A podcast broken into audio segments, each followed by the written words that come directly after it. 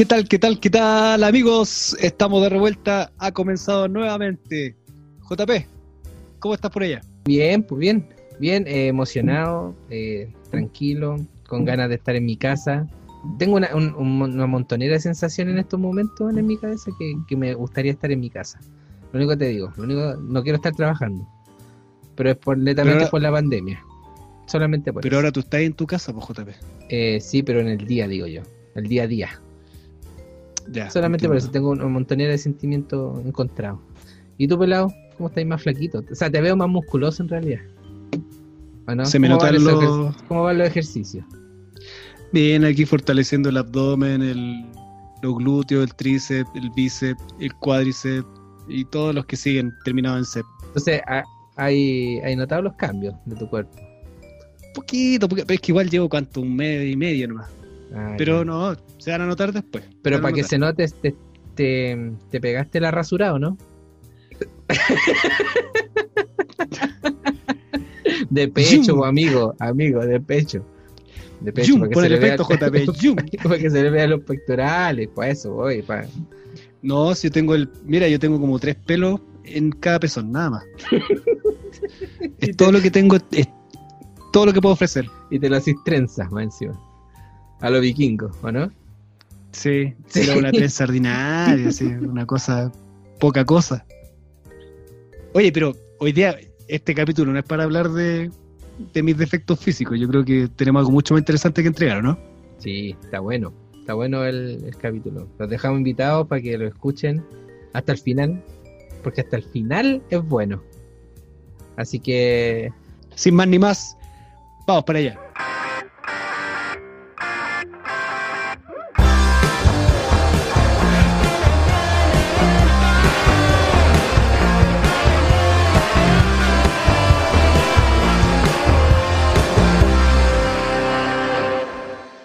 Oye, Chris, bueno, ¿te acordás que yo estuve en cuarentena preventiva pues, por mi compañero que está contagiado? O sea, que estuvo contagiado. Sí, pues te salvaste y él también. Sí, pues. Bueno, la verdad, volvió a salir positivo. Nunca dejó de ser positivo, sino que le dieron el alta negligentemente virtual. Bueno, y lo mandaron de nuevo. Y ahora, por las cosas de la vida, no me mandaron de nuevo a- por cuarentena preventiva. Pero bueno, en ese Oye, tiempo. que ¿Qué? Espérate, pero pasaron los 14 días y aún así, o sea, le dieron el alta porque los 14 días se supone que son la confirmación de la recuperación, ¿o ¿no? Sí, pues. Y él llamó por teléfono y dijo que no tenía síntomas y le dieron el alta. Ya. Eh, y volvió a trabajar. Volvió a trabajar y se sintió mal el lunes y le dio positivo. Bueno, eh, esos días que yo estuve en cuarentena, me metí a Twitch, ¿cachai? Así para buscar algo nuevo, diferente, y me encontré con un, con un caballero, no, un caballero, un joven, un millennial, digámosle, ¿cachai? Que se llama Pelado230 y su, su nick en Twitch. Y empezó a hablar de, de estadísticas del COVID, y empezó a ver la- el informe diario, y yo decía, "Oh, me quedé pegado. El día uno. ¿Ya? Ya pasaron los 14 días, bueno, salvo el sábado y domingo, y me quedé pegado viéndolo. Y loco, aprendí cosas que hasta yo le explicaba a mi familia. Eh, Buena, las las ya. cosas, ¿cachai? Y, y nada, pues, eh, lo invité, pues, ¿No te creo? lo invité a conversar con nosotros. Así que mira, Francisco, Lillo, en el escenario. Ahora, pelado 230, ¿cómo estamos? Buenas noches. Buenas, buenas noches, ¿cómo estáis? ¿Cómo están ustedes? Bien, la Bien, verdad es que bien. Oye, el aplauso para el correspondiente para el invitado. po. Ah, tenemos aplauso. Pucha madre, nunca nos resulta el aplauso, la weón. ya, weón. Porque somos gente real el, con el delay de la señal. Sí, El una pura, vez, una ¿Ah? pura vez no ha salido, la verdad. Bueno, pelado, bueno, ¿cómo te decimos? Francisco, pelado. Pelado, pelado. pelado nomás. pelado. Bueno, cabe destacar que estamos entre pelados. Pues Cristian pelado, yo pelado y el pelado 230, más conocido en Twitch. Este capítulo se podría llamar Entre Cocos. Pucha, Repalín de piojo. Claro. Oye, verdad, muchas gracias por estar con nosotros hoy día. Eh, no voy a mentir, estoy nervioso. Estoy nervioso. Pero me voy a ir soltando de a poquito. Ya, bueno, pelado. Entonces, esto es una rutina que nosotros tenemos eh, con todos los invitados, que es eh, presentarse en un minuto. Toda tu vida, todo resumido. O sea, bueno, lo que tú quieras contar en realidad. Yo sé que tú eres personaje público. en Twitter, pero así full. Eh, y eso, pues, así que te dejo la presentación en un minuto, yo pongo la, el cronómetro mientras Chris rellena. Sí, Ya. pues bueno, contarles que tenemos nuestro primer famosillo en este podcast. Así que es un honor tenerlo Vamos, acá. No, no me, no me considero famosillo. No me ¿Aún considero no? famosillo, no, todavía no, todavía no. Y, ta- y tampoco es la idea, así que no. hay, hay otras cosas, ahí vamos a conversar más adelante, son otras cosas las que las que andamos buscando. Pero, pero Genial. bueno. Dale. Ya, ahora sí. Vamos. Ya, mi nombre es Francisco Lillo. Eh, hace poquito pedí matrimonio, me dijeron que sí. Eh, vivo con mi futura señora y sus dos hijos, son biológicamente de ellos, aunque yo los considero míos 100%. Ya vivimos todos juntos por más de tres años. Eh, muy feliz, así que muy contento de haber tirado ya la, la pregunta. Me tiene muy contento eso. Creo que es lo más importante que quería contar. Aparte de eso, ingeniero civil industrial, hice un magíster en logística y gestión de operaciones. Eh, también hice un, posgrado similar a un magíster en, eh, el MIT. Eh, también de, de logística global y gestión de operaciones. Me desempeñé como ejecutivo corporativo durante gran parte de mi vida, hasta los últimos cinco años que decidí vivir en emprendimientos, emprender, hacer diferentes inversiones en, en emprendimientos y ahora ayuda social. Ya. Justo. Perfecto. Pero por un segundo nomás, por un segundo. Sí. Oye, pero nos sorprendiste, nos diste información que jamás hubiésemos esperado. Eso, eso no, lo, no lo alcancé a decir en mi introducción, pero lo lindo es que yo me considero desde hace unos tres años un libro abierto. Soy una persona con una extremada y extraña forma honesta de conversar y de abrirse. Así que bienvenidas cualquiera preguntas que ustedes quieran hacer, eso es lo interesante. Aprovechemos ese momento. Después- Oye, bueno, aprovechando esa. eh, toda esta. eh, ¿Cómo decirlo? Ganas de expresar la verdad. Dijiste hace tres años. Y coincide con que hace tres años. eh, parece que estás con esta pareja, actual pareja, ¿o no? Sí, Tiene que ver con eso, este cambio de mentalidad también. Un absolutamente. contacto con la Pachamama. Absolutamente, absolutamente, absolutamente. Porque justo antes de eso, yo tuve una, yo te diría que una segunda crisis existencial. No, la, no fue la primera, fue la segunda.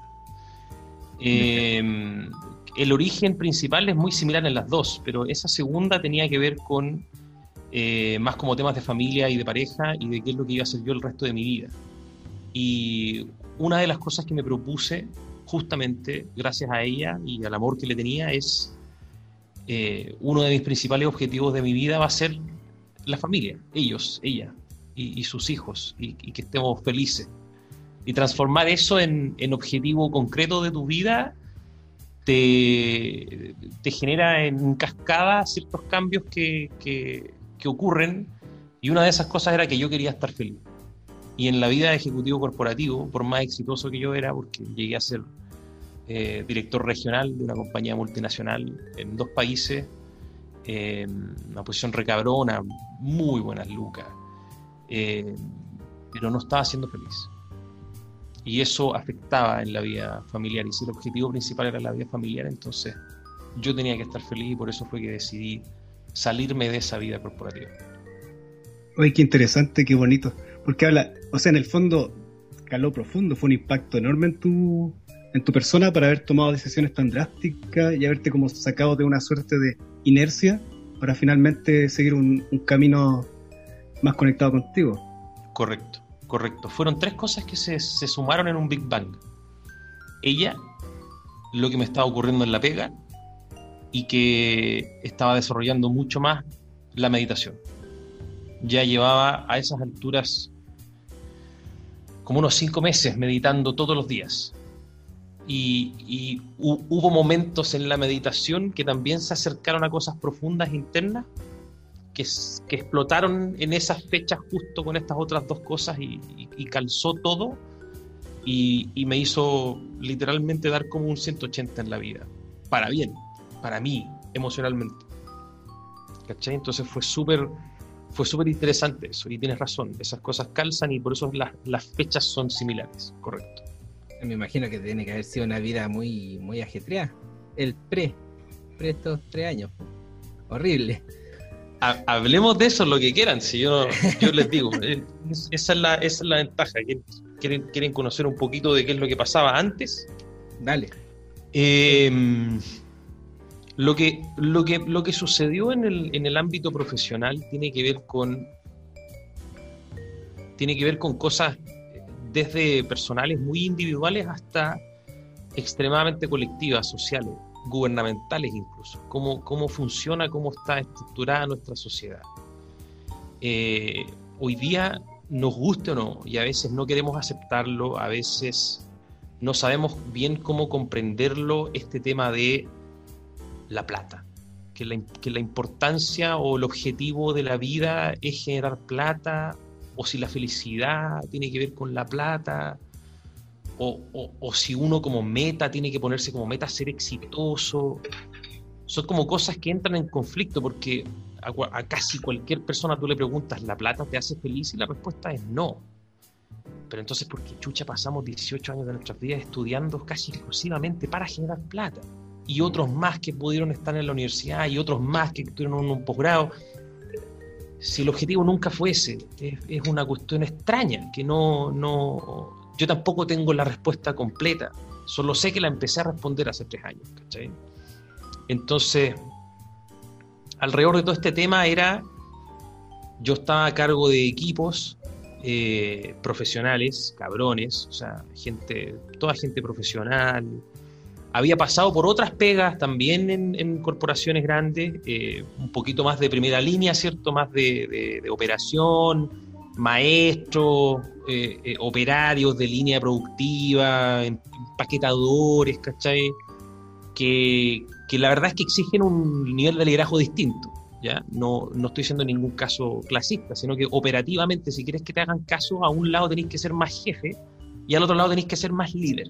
¿cachai? Mientras más profesionales son, más, más sí o sí tienes que incorporarlos en toda tu gestión de liderazgo y al otro lado en general tenéis que mandar más. Aunque suene duro decirlo, pero es así, así, así funciona y así funcionamos Así, nosotros. claro. Yo cuando era Sí. más junior no necesitaba que me escucharan, necesitaba que me dijeran qué hacer, ¿cachai? es una cuestión así.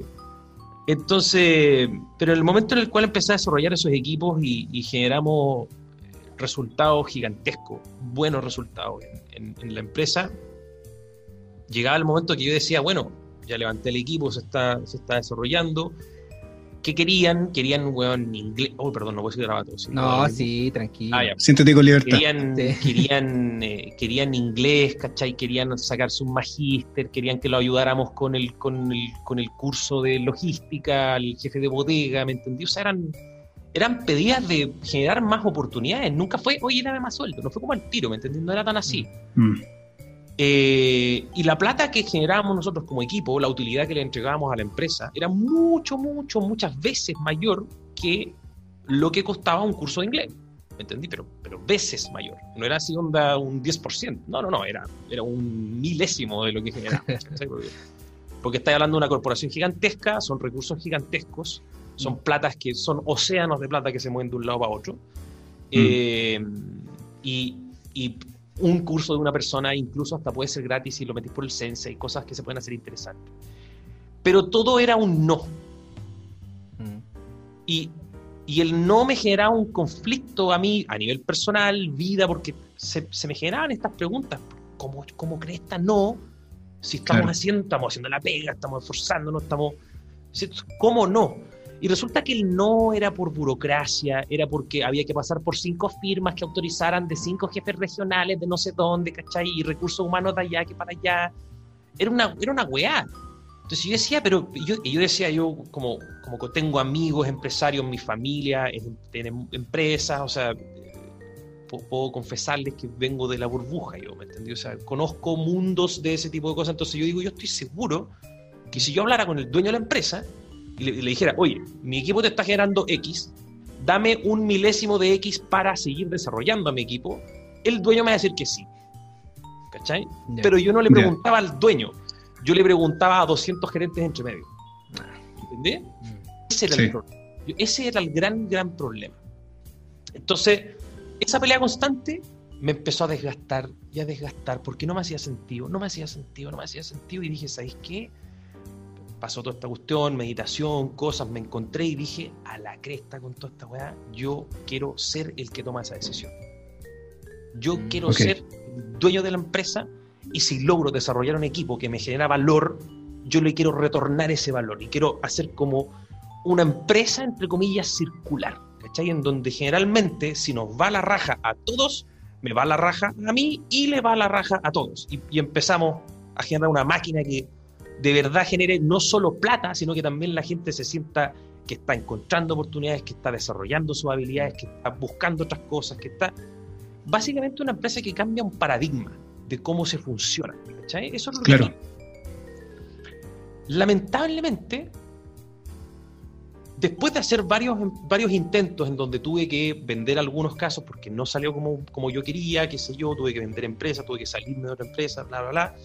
Dije, bueno, al menos generé una, una especie de experiencia con todos estos emprendimientos y voy a empezar a generar emprendedores ahora por mientras. Y emprendedores que quieran seguir esta lógica, ¿cierto? Ahí fue cuando me, me dije, ya, voy a hacer un fondo de inversiones privado, voy a poner mis lucas, mi experiencia, voy a decir, yo voy a apoyar a que jóvenes emprendedores puedan salir a hacer sus negocios. Yo los voy a ayudar con conocimiento, con metodología, con praxis, con plata, con mentorship, con todo, para generar emprendimientos que sigan esta lógica. Lamentablemente firmé la weá el 14 de octubre de 2019. Puta. Chucha la. No me esperaba O sea- ese remate. No me esperaba. No me lo esperaba. Oye, tremendo chiste que sacaste. ¿Cómo fica una cagar la tuya? Y- mal. Y. Pero, pero, ese fue un. La verdad es que se sen- sentí que ese fue un golpe. mi- Mira cómo me lo tomé, ¿ah? Yo sentí que ese fue un golpe de nuestro país pegando un pape y diciendo: Esa no es la weá que tenéis que hacer. Te juro que así lo sentí Mm. y dije, si quiero cambiar la lógica de una empresa o de una serie de empresas, y estamos en un país prácticamente liderado por empresas y empresarios, porque yo ya no puedo cambiar el paradigma del país. Y yo sé, suena loco, suena ingenuo, suena Sí. imposible, O sea, es una apuesta mayor esa. pero, pero, a pesar de que suena loco, imposible, ingenuo, puta, no perdemos nada con intentar. O sea, no pierdo nada con sacarme la chucha intentando lograr un cambio como ese. No pierdo nada. ¿Cachai? Sí. Mm. Y, y en el andar, ojo, nadie, nadie sabe cómo hacer eso. Nadie. Nadie te puede decir, oye, para cambiar un país tenéis que hacer esto. No, no. No, no, nadie sabe. Entonces, me puse a hacer. ¿Me entendí? Me puse a hacer, me puse a llamar, a buscar, a conversar, salir a los cabildos, a, las, a los conversatorios, a la asamblea autoconvocada, a las municipalidades, a las marchas, a la primera línea, a la última línea, a los cuicos, a los pobres, a los ricos, a las poblaciones de allá, de la acá. Me puse a hacer, me puse a hacer, a hacer, a hacer, a hacer. Y la verdad es que lo primero que me encontré es con un montón de gente que quieren lo mismo pero no saben cómo decirlo. Necesitan una voz.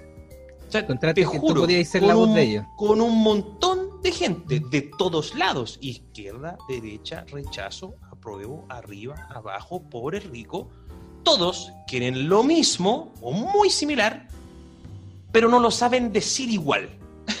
Sí. Claro. Uno lo dice desde el punto de vista del apruebo, otro lo dice desde el punto de vista del rechazo, otro lo dice desde el punto de vista del pobre, otro lo dice desde el punto de vista del rico. Pero quieren lo mismo. Por ejemplo, todos quieren menos corrupción. Ya. Todos quieren menos Sí. corrupción. Todos quieren que la lógica de la vida sea más meritocracia y menos, y menos pay to win. ¿Ah? Menos que básicamente la plata acapara más plata, punto. Porque entonces si no tenéis plata, ¿cómo tenéis la oportunidad de llegar a la plata? O a las oportunidades. Entonces te empezáis a dar cuenta que detrás de esos mensajes que están dichos desde posturas políticas distintas, lo que piden es extremadamente similar. más justicia, más transparencia, más eficiencia, que hagan bien las cosas, menos corrupción, ¿cachai? Más, más acceso a oportunidades, todos piden más acceso a oportunidades. La gente rica también pide más acceso porque sabe que no, no son hueones, porque son hueones que saben que la economía se basa en una generación de oportunidades e innovación. Si queremos hacer crecer la, la economía, hagamos crecer la innovación. Si queremos crecer la innovación, tenemos que tener más gente que vaya a buscar conocimiento e innovación. ¿Cachai? O sea, es lógico. Sí, pues. Entonces, insisto, quieren lo mismo, pero lo dicen desde posturas políticas muy distintas, a veces diametralmente opuestas. Entonces no se saben escuchar. Pero cuando te dije, yo salía a hacer, parte de ese hacer era escuchar, callar y escuchar. Ahora estoy hablando galeta. Pero parte de ese, parte de ese en ese momento era escuchar. Por ejemplo, ahora estoy más en hablar. Por eso aprendí el Twitch, por eso aprendí el Twitter, por eso aprendí, ¿cachai? Porque ya, ya pasé, antes de la pandemia, pasé por tres meses de escuchar. Escuché a expertos, me junté con gente muy cabrona, líderes de organizaciones sociales, políticos. O sea, todo. Estuve, me senté a tomar una cerveza con Tomás Jocelyn Hall. No te digo todo. Una cerveza en, en un, ahí, weón, a- a- afuera de toda la, weón. O sea, olvídate. Y, y fue para eso, fue para escuchar qué decía él. Porque todos me dicen, eh, un saco wea, o no. Bueno, yo lo escuché. Fue interesante, otras cosas no me gustaron, pero lo escuché. Conocí que era lo que él. Mm. Y además, información tiene. ¿Cachai? O sea, el weón sabe muchas cosas del teje y maneje de cosas que tú y yo, y hasta ese minuto yo, yo tampoco sabía. ¿Cachai? Y era importante escuchar y conocer. Entonces, De todas formas. Esa fue, eso fue lo que me ocurrió en ese minuto. Y la pandemia se nos puso al frente de todo y de todos. Entonces dije en este minuto, lo que Chile necesita es mano de poder ayudar con la pandemia. Y como yo no iba a salir a infectarme y podía quedarme en la casa, ¿cómo chucha puedo ayudar yo?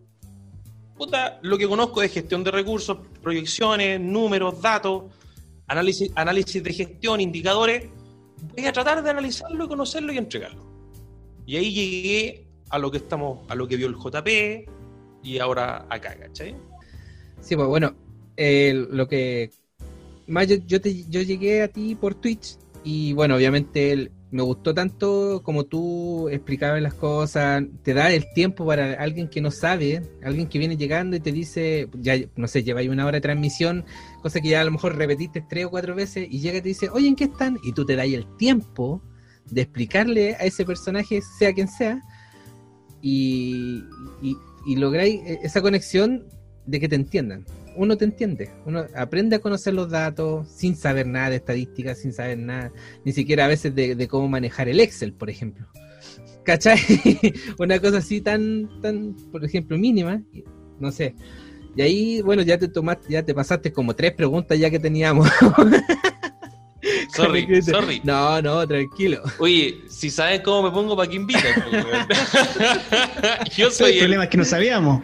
soy el rey, soy el rey de las ramas, weón. Soy el rey de las ramas, lo siento. Soy el rey de las ramas. Sí, JP, JP sabía. Yo sí, sí, que yo JP sé, sabía. yo sé que lo sé y me quedo pegado, si es verdad que uno Pero se ahora, queda pero pegado. ahora, mo- ahora me voy a empezar a quedar más callado y me pueden preguntar más. Dale nomás. No, No, no, por favor. Es que sabes qué. Quizás les tiré cosas para que me sigan buscando más y más, más preguntas, no sé. Sí. Es que en el fondo, justo lo que comenta JP, no sé si te interrumpo, eh, el efecto que, generaste en él fue el tema de darle elementos, ¿cachai? Para que pudiera entender y hablar, ¿cachai? Sea compartirlo con tu pareja que está al lado, con el vecino o con tu compañero de trabajo, de cosas que uno no entiende, que tiene que ver con este lenguaje que uno no maneja. Entonces, el, cuando el JP me compartió el, el link del Twitch, porque te alcancé a ver también en un en una de tus transmisiones, eh, era el, viejito, el canoso, el señor Paris, dando informe, y el pelado 230, bajo ese contexto, pero ¿cómo?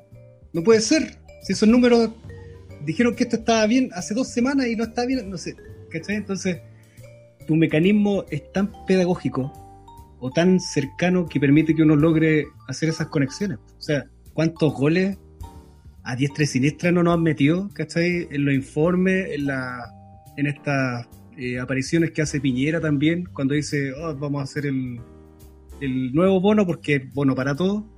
Y por detrás los diputados, ¿cachai? La, la Cámara están discutiendo leyes que podrían entregarnos mucho más pero nuestro presidente se adelanta con, con sus salidas, ¿cachai? Y lo demás se anula. Pero eso es muy difícil para uno poder visibilizarlo. Entonces, tenemos a esta persona que es Twitch, pelado 230, para que lo sigan, que te dice, este compadre en esta oración que acaba de mencionar está mintiendo. Y acá están los datos, aquí está la referencia. Claro. Entonces, no sé cómo, no, no se puede explicar mejor. En el fondo, que iba una de las preguntas, ahora entiendo, y por eso me, me- me parece súper bien que te hayas dado toda la vuelta y que nos hayas explicado en el fondo todo este recorrido de, de tres años. Ahora se entiende cuál es la lógica que hay detrás.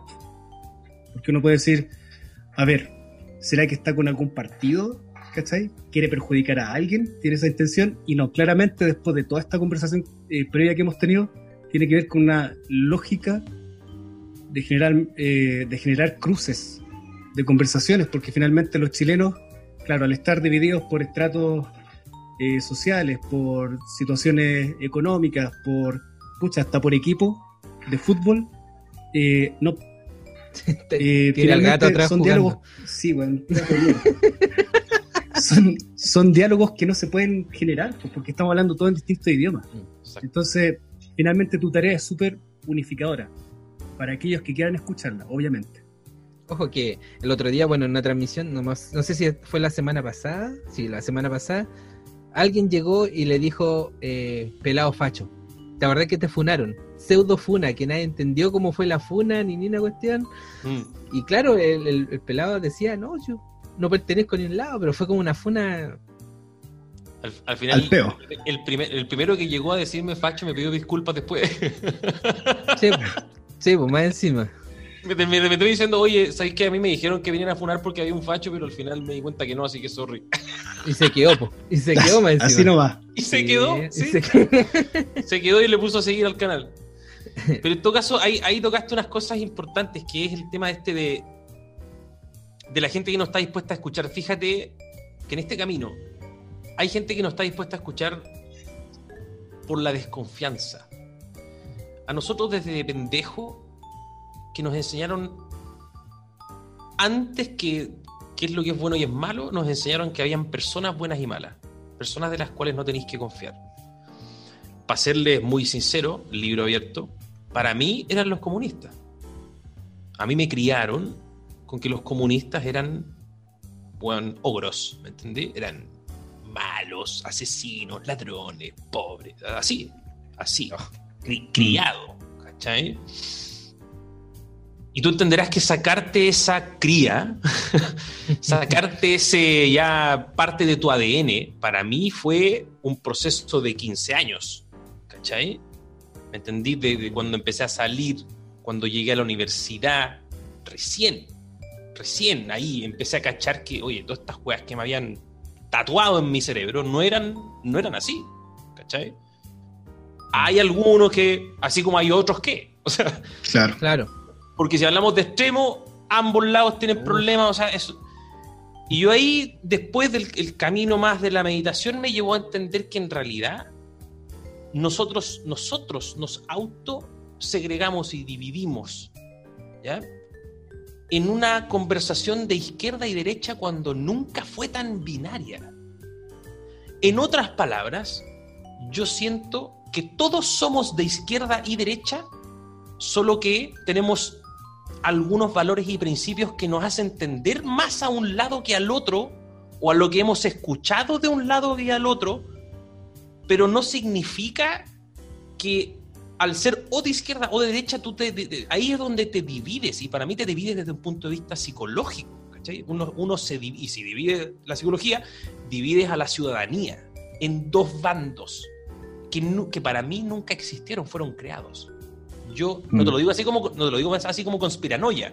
Te lo digo porque somos tontos. nomás. Así pasó. La historia pasó que nos llevó a sufrir de un lado y de otro, qué sé yo. Primero los, liber- los liberales, conservadores, después bueno, que, los, que los pelones y los otros, no sé, me entendí, hasta que de repente ¡pac! quedó en izquierda y derecha. Pero es una división artificial, es una división humana creada. No es una división biológica, ¿cierto? No, no existe. No, de todas formas. No, sí, no. pues.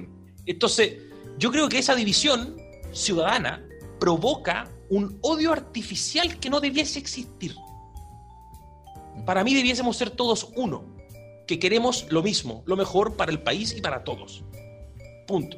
Si lo mejor es que haya menos Estado, ok, entonces veamos si eso es y que sea menos Estado. Si lo mejor es que haya Estado solo para hospitales y otra cosa, entonces lo mejor para...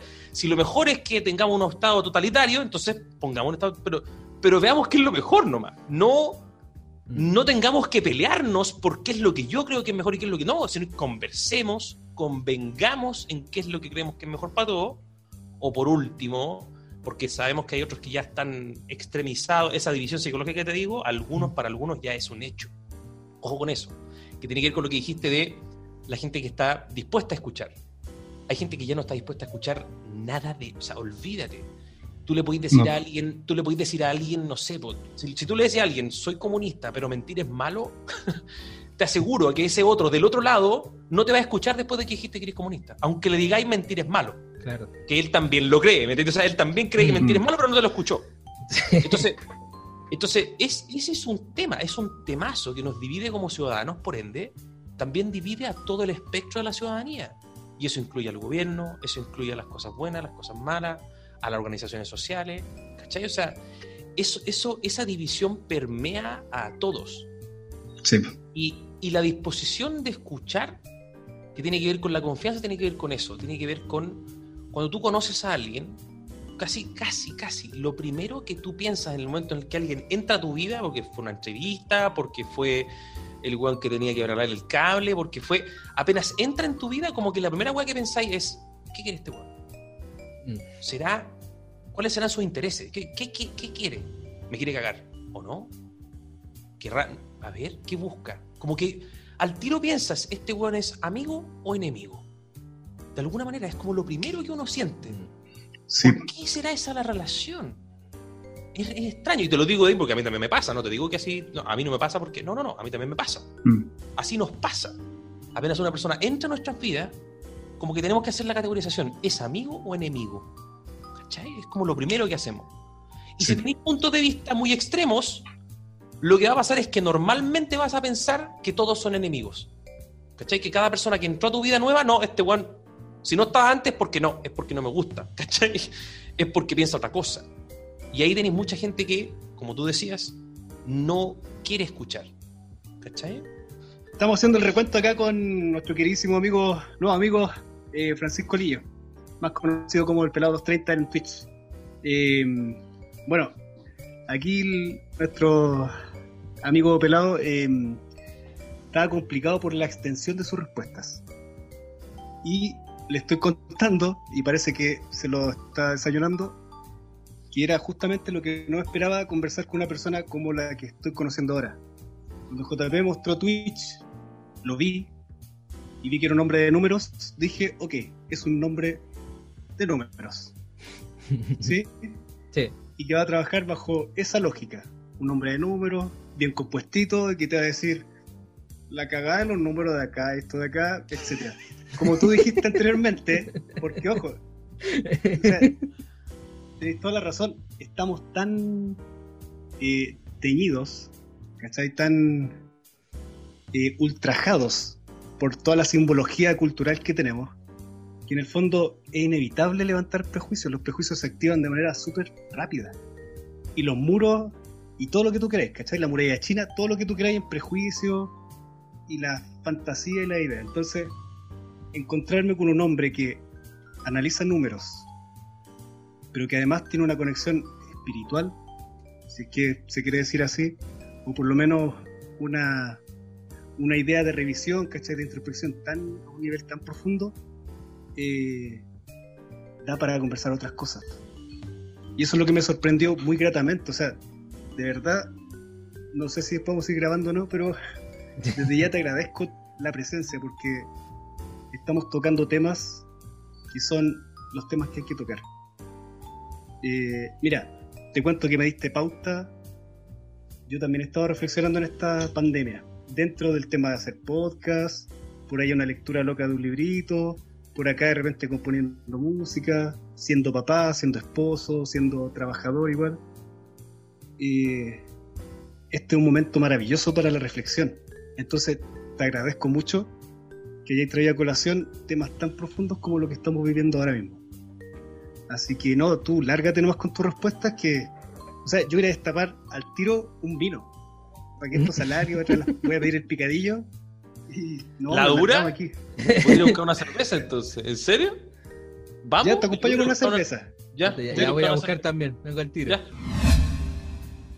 Yo justo me compré el fin de semana. Salud. Así con las improvisaciones, pues. Así con la improvisación. ¿no? Así es. Retomemos entonces. Un poquito, vamos a la pregunta. Vamos, mira. Eh, ya dijiste que tú hablabas, te gustó hablar con mucha gente, conociste de la derecha, conversaste con gente de la izquierda, del centro, de arriba, de abajo, de todos lados. Y eso es lo que hizo que tú hicieras una red de contactos, creo yo, planteando la pregunta así, donde surgen los 40 de la carta. No. No, nada que ver. Nada que ver. ¿Se puede tocar ese tema o es Pero un por tema supuesto, no, por supuesto, yo no tengo ningún problema. no, no, no. Eh, yo, yo creo que la capacidad de hacer cosas, buscar cosas y encontrar información viene de todo eso que sí hice, ¿cierto? Eh, contactos, por supuesto que sí. Conozco, por decirte algo, así como decirte algo, no para decirte wow, sino que para que entendáis, ¿no? Conozco gente que se junta semanalmente con el presidente de la República. Ya. Ya. Otra cosa es que yo les pueda decir, oye, dile esto. Ah, No. ya. ya. Ah, no, ya. porque no, porque si no terminan de juntarse a- semanalmente con el presidente. ¿Cachai? Eh, pero sí conozco cómo es él también he estado, estado con el presidente, de hecho, y, y, eh, si, si hablamos de algún buen porfiado, y eso que yo soy porfiado, el, el presidente es el rey. El- pero el rey, el rey, el rey, el rey. El personaje más terco y porfiado de la historia es impresionante. Indiscutido. Indiscutible. Eh, Pero nos puede hacer como un. pero, una- pero nos desviamos, nos desviamos, Sí, nos desviamos. Los 40, ¿viste? Los Eso, 40. eso. Ahí, corrígeme, huevéame, Sí, sí. modérame, modérame. Ah, no, Yo soy especialista en eso. Me han dicho que, Ya. pero trato de llevar la, la línea de las preguntas. Eh, los 40. Los 40 surge, los 40 surge principalmente por Andrea Obaid, una periodista científica, eh, bien conocida en Twitter al menos, tiene muchísimos seguidores, tiene un programa en la radio, también ha estado en la tele, ahora es conductora de eh, un programa de televisión en el 13, eh, o 13 Cable, no me acuerdo, pero es, un, es Internautas creo que se llama. Es, es, siempre ha estado metida en la ciencia, periodismo de ciencia seca. Y después de unas veces que conversamos, se notaba un poquito de frustración de tanto que hay, tanta gente que quiere ayudar, tantos especialistas, expertos, líderes de opinión, eh, completamente pueden tener intereses políticos o pueden tener eh, posiciones políticas, pero dentro del contexto de la pandemia solo quieren ayudar. ¿Cachai? Entendamos esa, esa separación de contexto. Entonces, An- Andrea me decía, toda esta gente que quiere ayudar y no podemos hacer nada. Y había como una frustración. Pero algunas veces eso en, en las personas provoca rendirse o tirar la toalla. De alguna manera, y fue bacán, a ella le provocó más motivación. Y empezó a escribir la carta al presidente. Y todo partió, todo partió con la carta. La carta y Andrea empezó a absorber, y creo que también Lucía, Lucía López, otra periodista muy conocida. La carta fue la que empezó, siento yo, a absorber a gente que quería aportar en la carta, subirse a este mono que estaba armando la Andrea, y muy bien armado, ¿cachai? Que al menos así fue mi historia, y, por lo que veo, parece que muchos fueron así. Quiero aportar, quiero meterle mi línea, mi cosa, mi firma por último. ¿sabes? Esta cuestión me parece la raja. Quiero mandarle la carta al presidente y decirle, por favor, presidente, aquí hay propuestas, aquí hay cosas que tenemos que hacer. ¿Cachai? Era, era, era concreto, era objetivo, no era, no era eh, están haciéndolo mal, no, no, era, era como propuestas, lo, lo que, no sé, lo que un líder le pediría a su equipo. Oye, Claro. cambiemos esta estrategia de compras, cambiemos esta estrategia de, de almacenaje de FIFO a, LIF, a, FIF, a, a Filo, ¿por, por qué? Eh, por esto. ¿cachai? Porque estos periodos tienen vencimiento, entonces el vencimiento hace que tengamos que dar vuelta al orden, no tengo idea. Entonces, era una propuesta así. Y se empezó a sumar gente, se sumaron 40, al menos 40, un poco más de 40 expertos de todas las áreas, o sea, de diversas áreas de la ciencia, ciencias sociales, humanidades, artes, weón, todo. Se, se- se juntaron ahí. Ah, Es, que es como si ese documento hubiese sido la luz, el- la genkidama de todos los weones, ¿cachai? Eh, y, y al salir la carta, empezaron a aparecer en todos los medios la carta, empezó a, a- generar un impacto. eh, y quedamos en un grupo WhatsApp. Pero ahora que lo pienso, no sé si fue un poquito después. No fue antes de la carta, fue, de- fue después. O al menos a mí me sonaron después, no sé. Pero se armó un grupo WhatsApp en donde empezamos a hacer interacciones de qué ocurría con la carta, qué podemos hacer, tenemos que insistir, tenemos que mandar otra carta, tenemos que pedir reuniones, tenemos que preguntar. Entonces, grupazo WhatsApp y se armó un grupo de gente que se terminó llamando los 40 cuando, cuando armaron una cuenta de Twitter, ¿cierto? Vamos a ponerle nombre, somos los, somos los, los 40 que mandaron eh, la carta, aquí está, esta es la carta, después mandamos otra carta, después nos empezamos a juntar con gente, nos juntamos con un grupo de senadores, nos juntamos con un grupo de diputados, con, con, eh, eh, uno- uno, eh, partidos políticos, eh, y, y quedamos armados como equipo.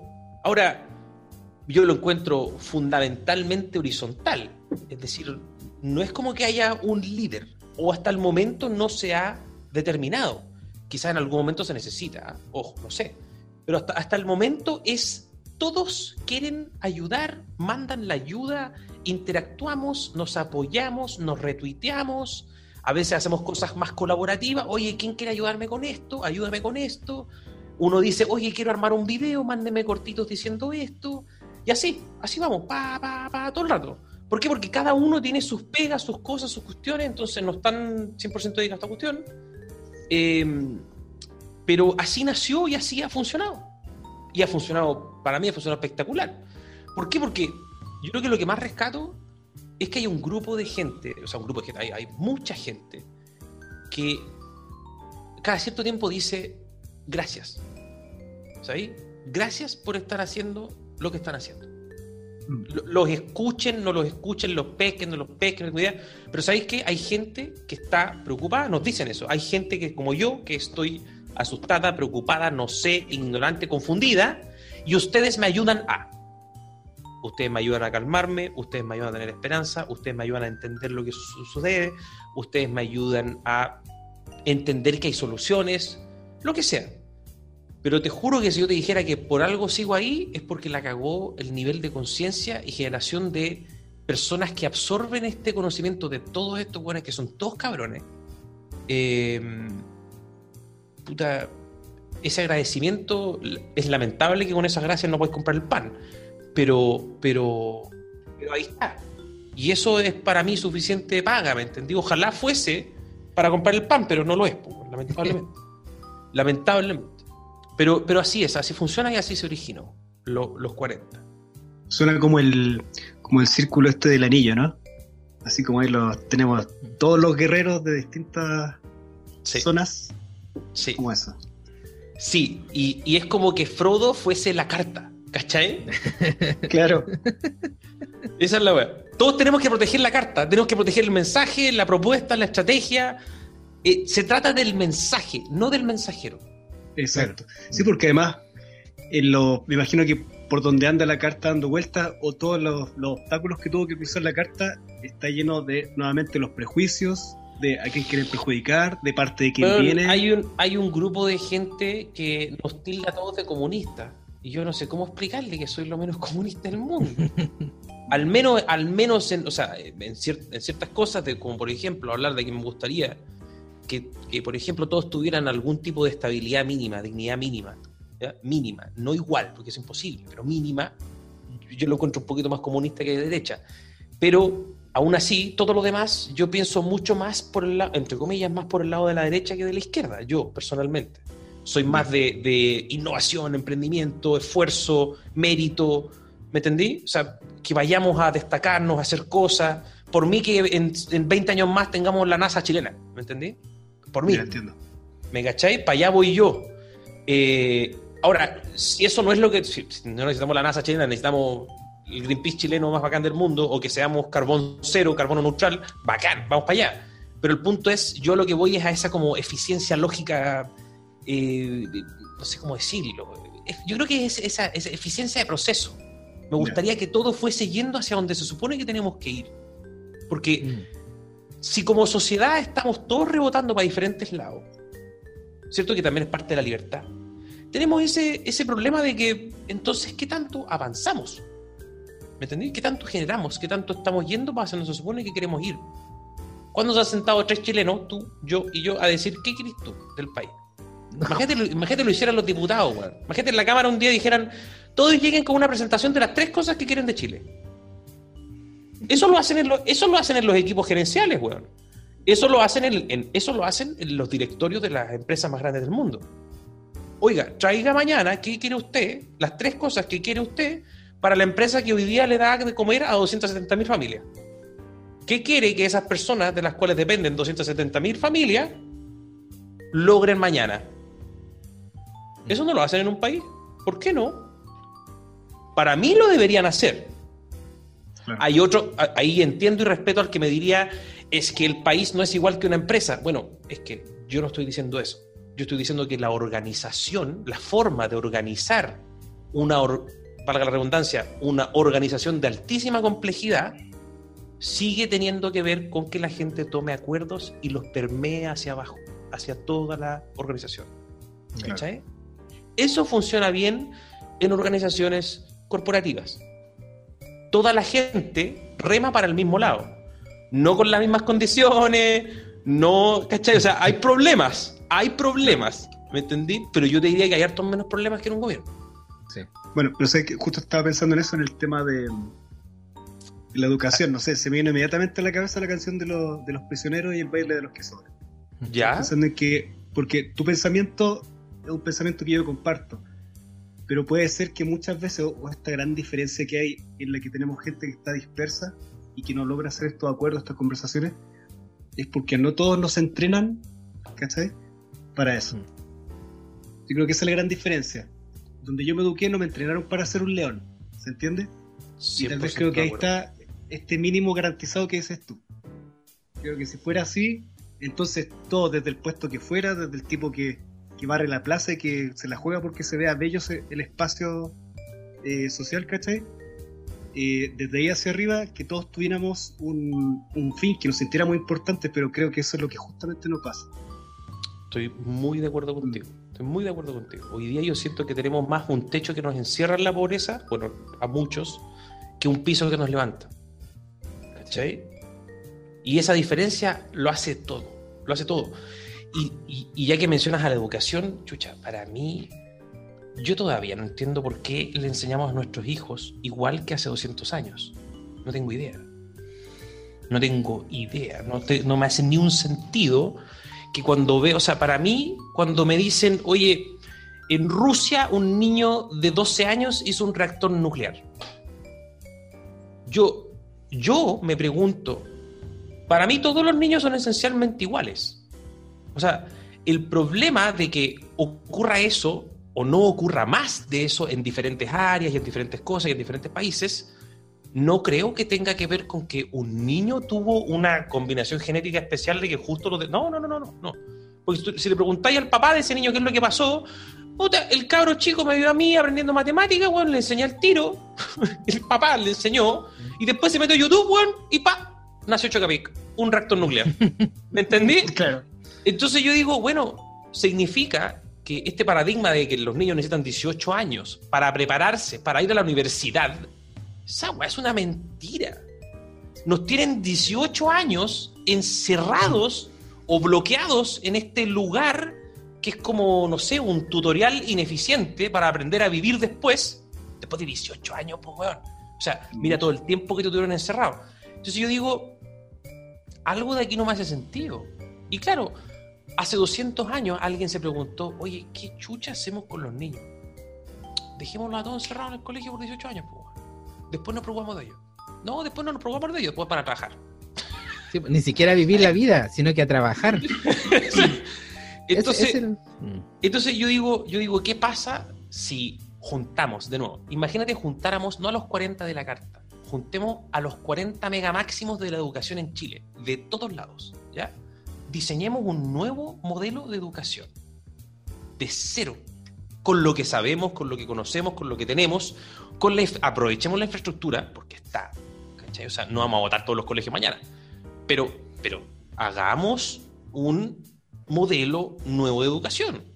Yo estoy seguro que lo que hoy día se enseña en 18 años, con tecnología, iPad, tablet, weá, monitores, proyecciones, cuestiones, estoy seguro que lo que hoy día se enseña en 18 años se puede enseñar en 7, weón. Seguro. Te lo aseguro. Te lo aseguro. Eso te lo puedo firmar. Entonces, el punto ahora sería, oye, ok, hagamos el programa para 7 años de estos 18, los comprimimos en 7, ¿y qué hacemos después? Bueno, tengamos los 3 años en un tipo de bachillerato que los dice, oye, ¿qué les gusta? ¿Qué, ¿Cuál va a ser su pasión? Encuentren su pasión, a dónde quieren aportar a la sociedad, cómo quieren aportar a la sociedad, qué quieren hacer. ¿Me entendís? Como un bachillerato, ¿cierto? Que los, que los ubique enca- eh, o los encajone en lo que tienen que estar. Mm. Y de ahí que tengan otros, qué sé yo, cinco años de especialización, no tengo idea. Claro. Y de ahí volvemos, a- ahí, ahí ya me estoy metiendo en cosas que yo no soy experto en educación, pero, pero al menos te puedo decir con suficiente sentido común nomás, que una weá así me hace mucho más sentido Sí, que tener a los cabros chicos hoy día 18 años, porque te digo, a mí me pasaba que yo aprendía antes que otros compañeros que se demoraban mucho más. Entonces yo, yo perdía tiempo en el colegio. Y, y sorry que lo diga, pero al final del día, lo siento si creen en otras cosas y está bien que crean en otras cosas, pero yo siento que la vida terrenal es una. Después de eso, no, si hay otra cosa, no tiene que ver con el pelado lillo, ni con lo que fui, ni con- tiene que ver con otra cosa. Si es el alma, si es lo que sigue, si es el más allá, perfecto, pero no, no me voy a llevar mis memorias, mis cosas, porque eso es materia, para mí es materia. Entonces, en definitiva, yo tengo aquí 100 años. Y ocupé 18 en esa weá que no me sirvió de mucho, po. Sí. Y ocupé después otros 7, otros 7, preparándome para estar otros 30 encerrados, weón, trabajando. ¡Qué chocha! ¿Entendí? No me hace ni un sentido. Algo no cuadra. Mira, sabes que tú mencionaste algo súper importante porque dijiste en un momento, eh, último, encajonar. Creo que el término ahí sería más bien conducir, ¿cierto? Porque, ¿ya? Pensando en que me conduzca a finalmente lo que pueda ser mi pasión, lo que pueda ser mi talento, lo que tenga que ver con mi habilidad, etcétera. Pero la realidad es que yo trabajo en enseñanza media. Y en cuarto medio los chiquillos salen y dicen, ¿y qué estudio? Porque realmente no los educamos para eso.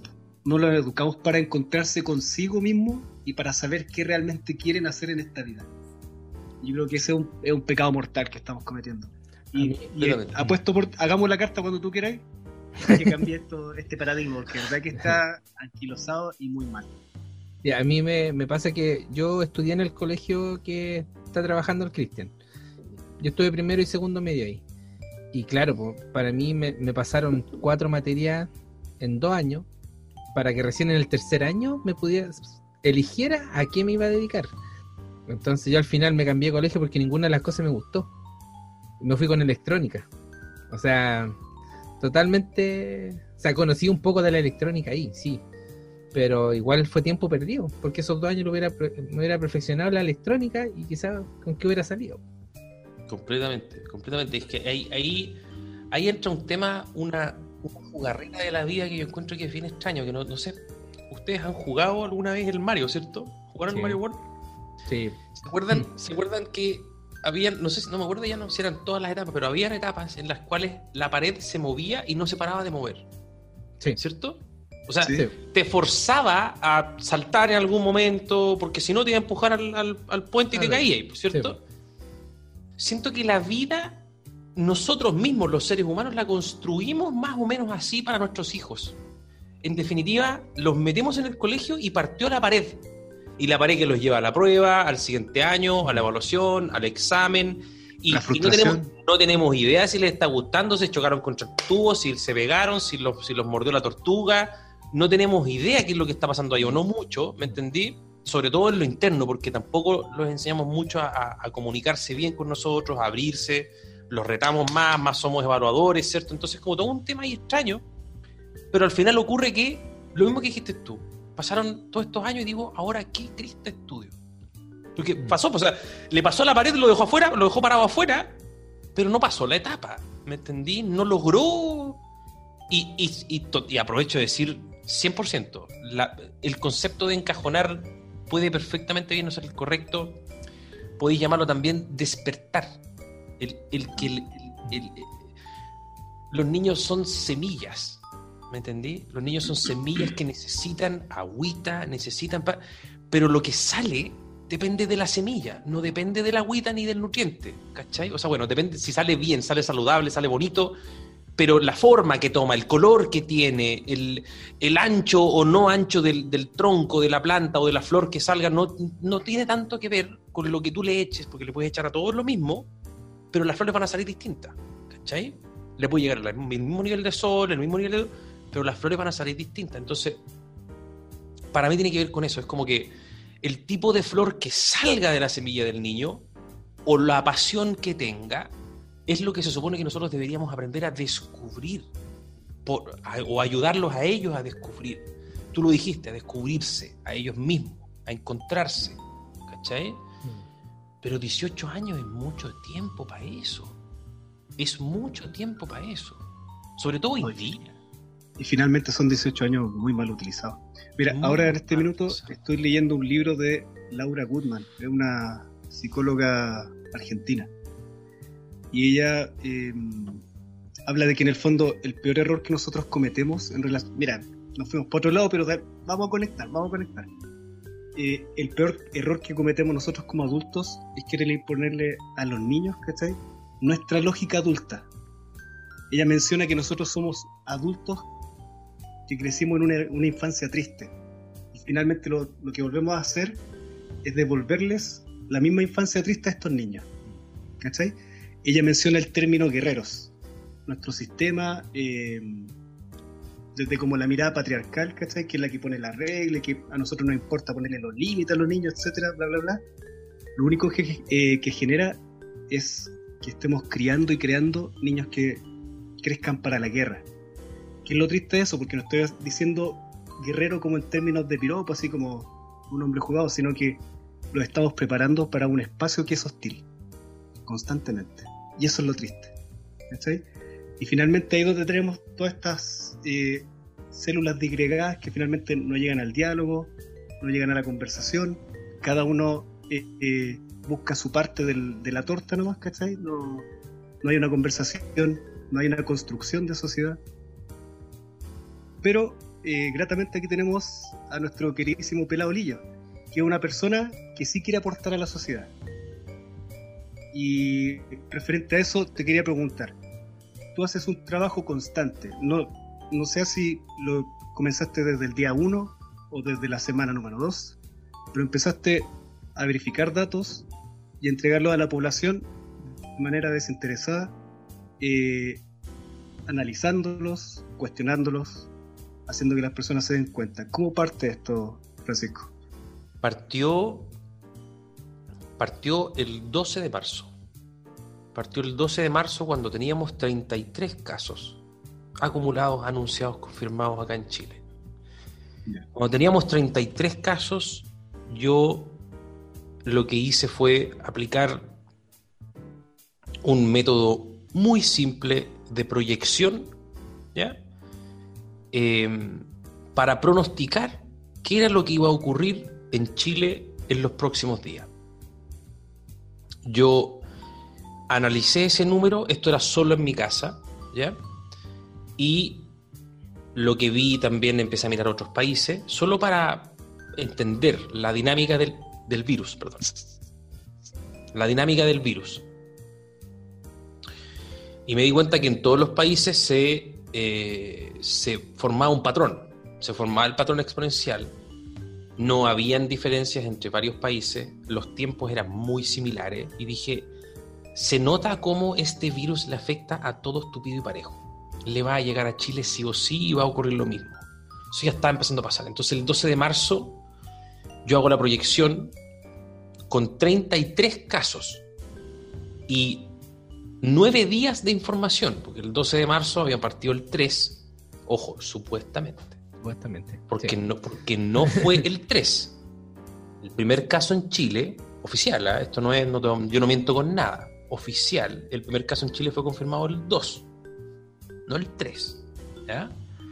Al igual que la- el primer fallecido en Chile no fue el 21, fue el 19. Hubo dos fallecidos antes que los primeros que confirmó el MinSal.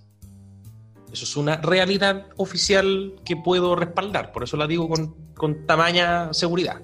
Entonces, entonces, el 12 de marzo, el 12 de marzo, hice la proyección 33 casos en 9 días y yo dije, el 25 de marzo, 14 días al futuro, vamos a llegar a los 1111 casos.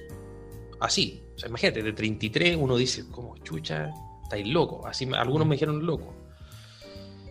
Bueno, no fueron 1111, fueron 1142, Mm. para ser Wow. preciso.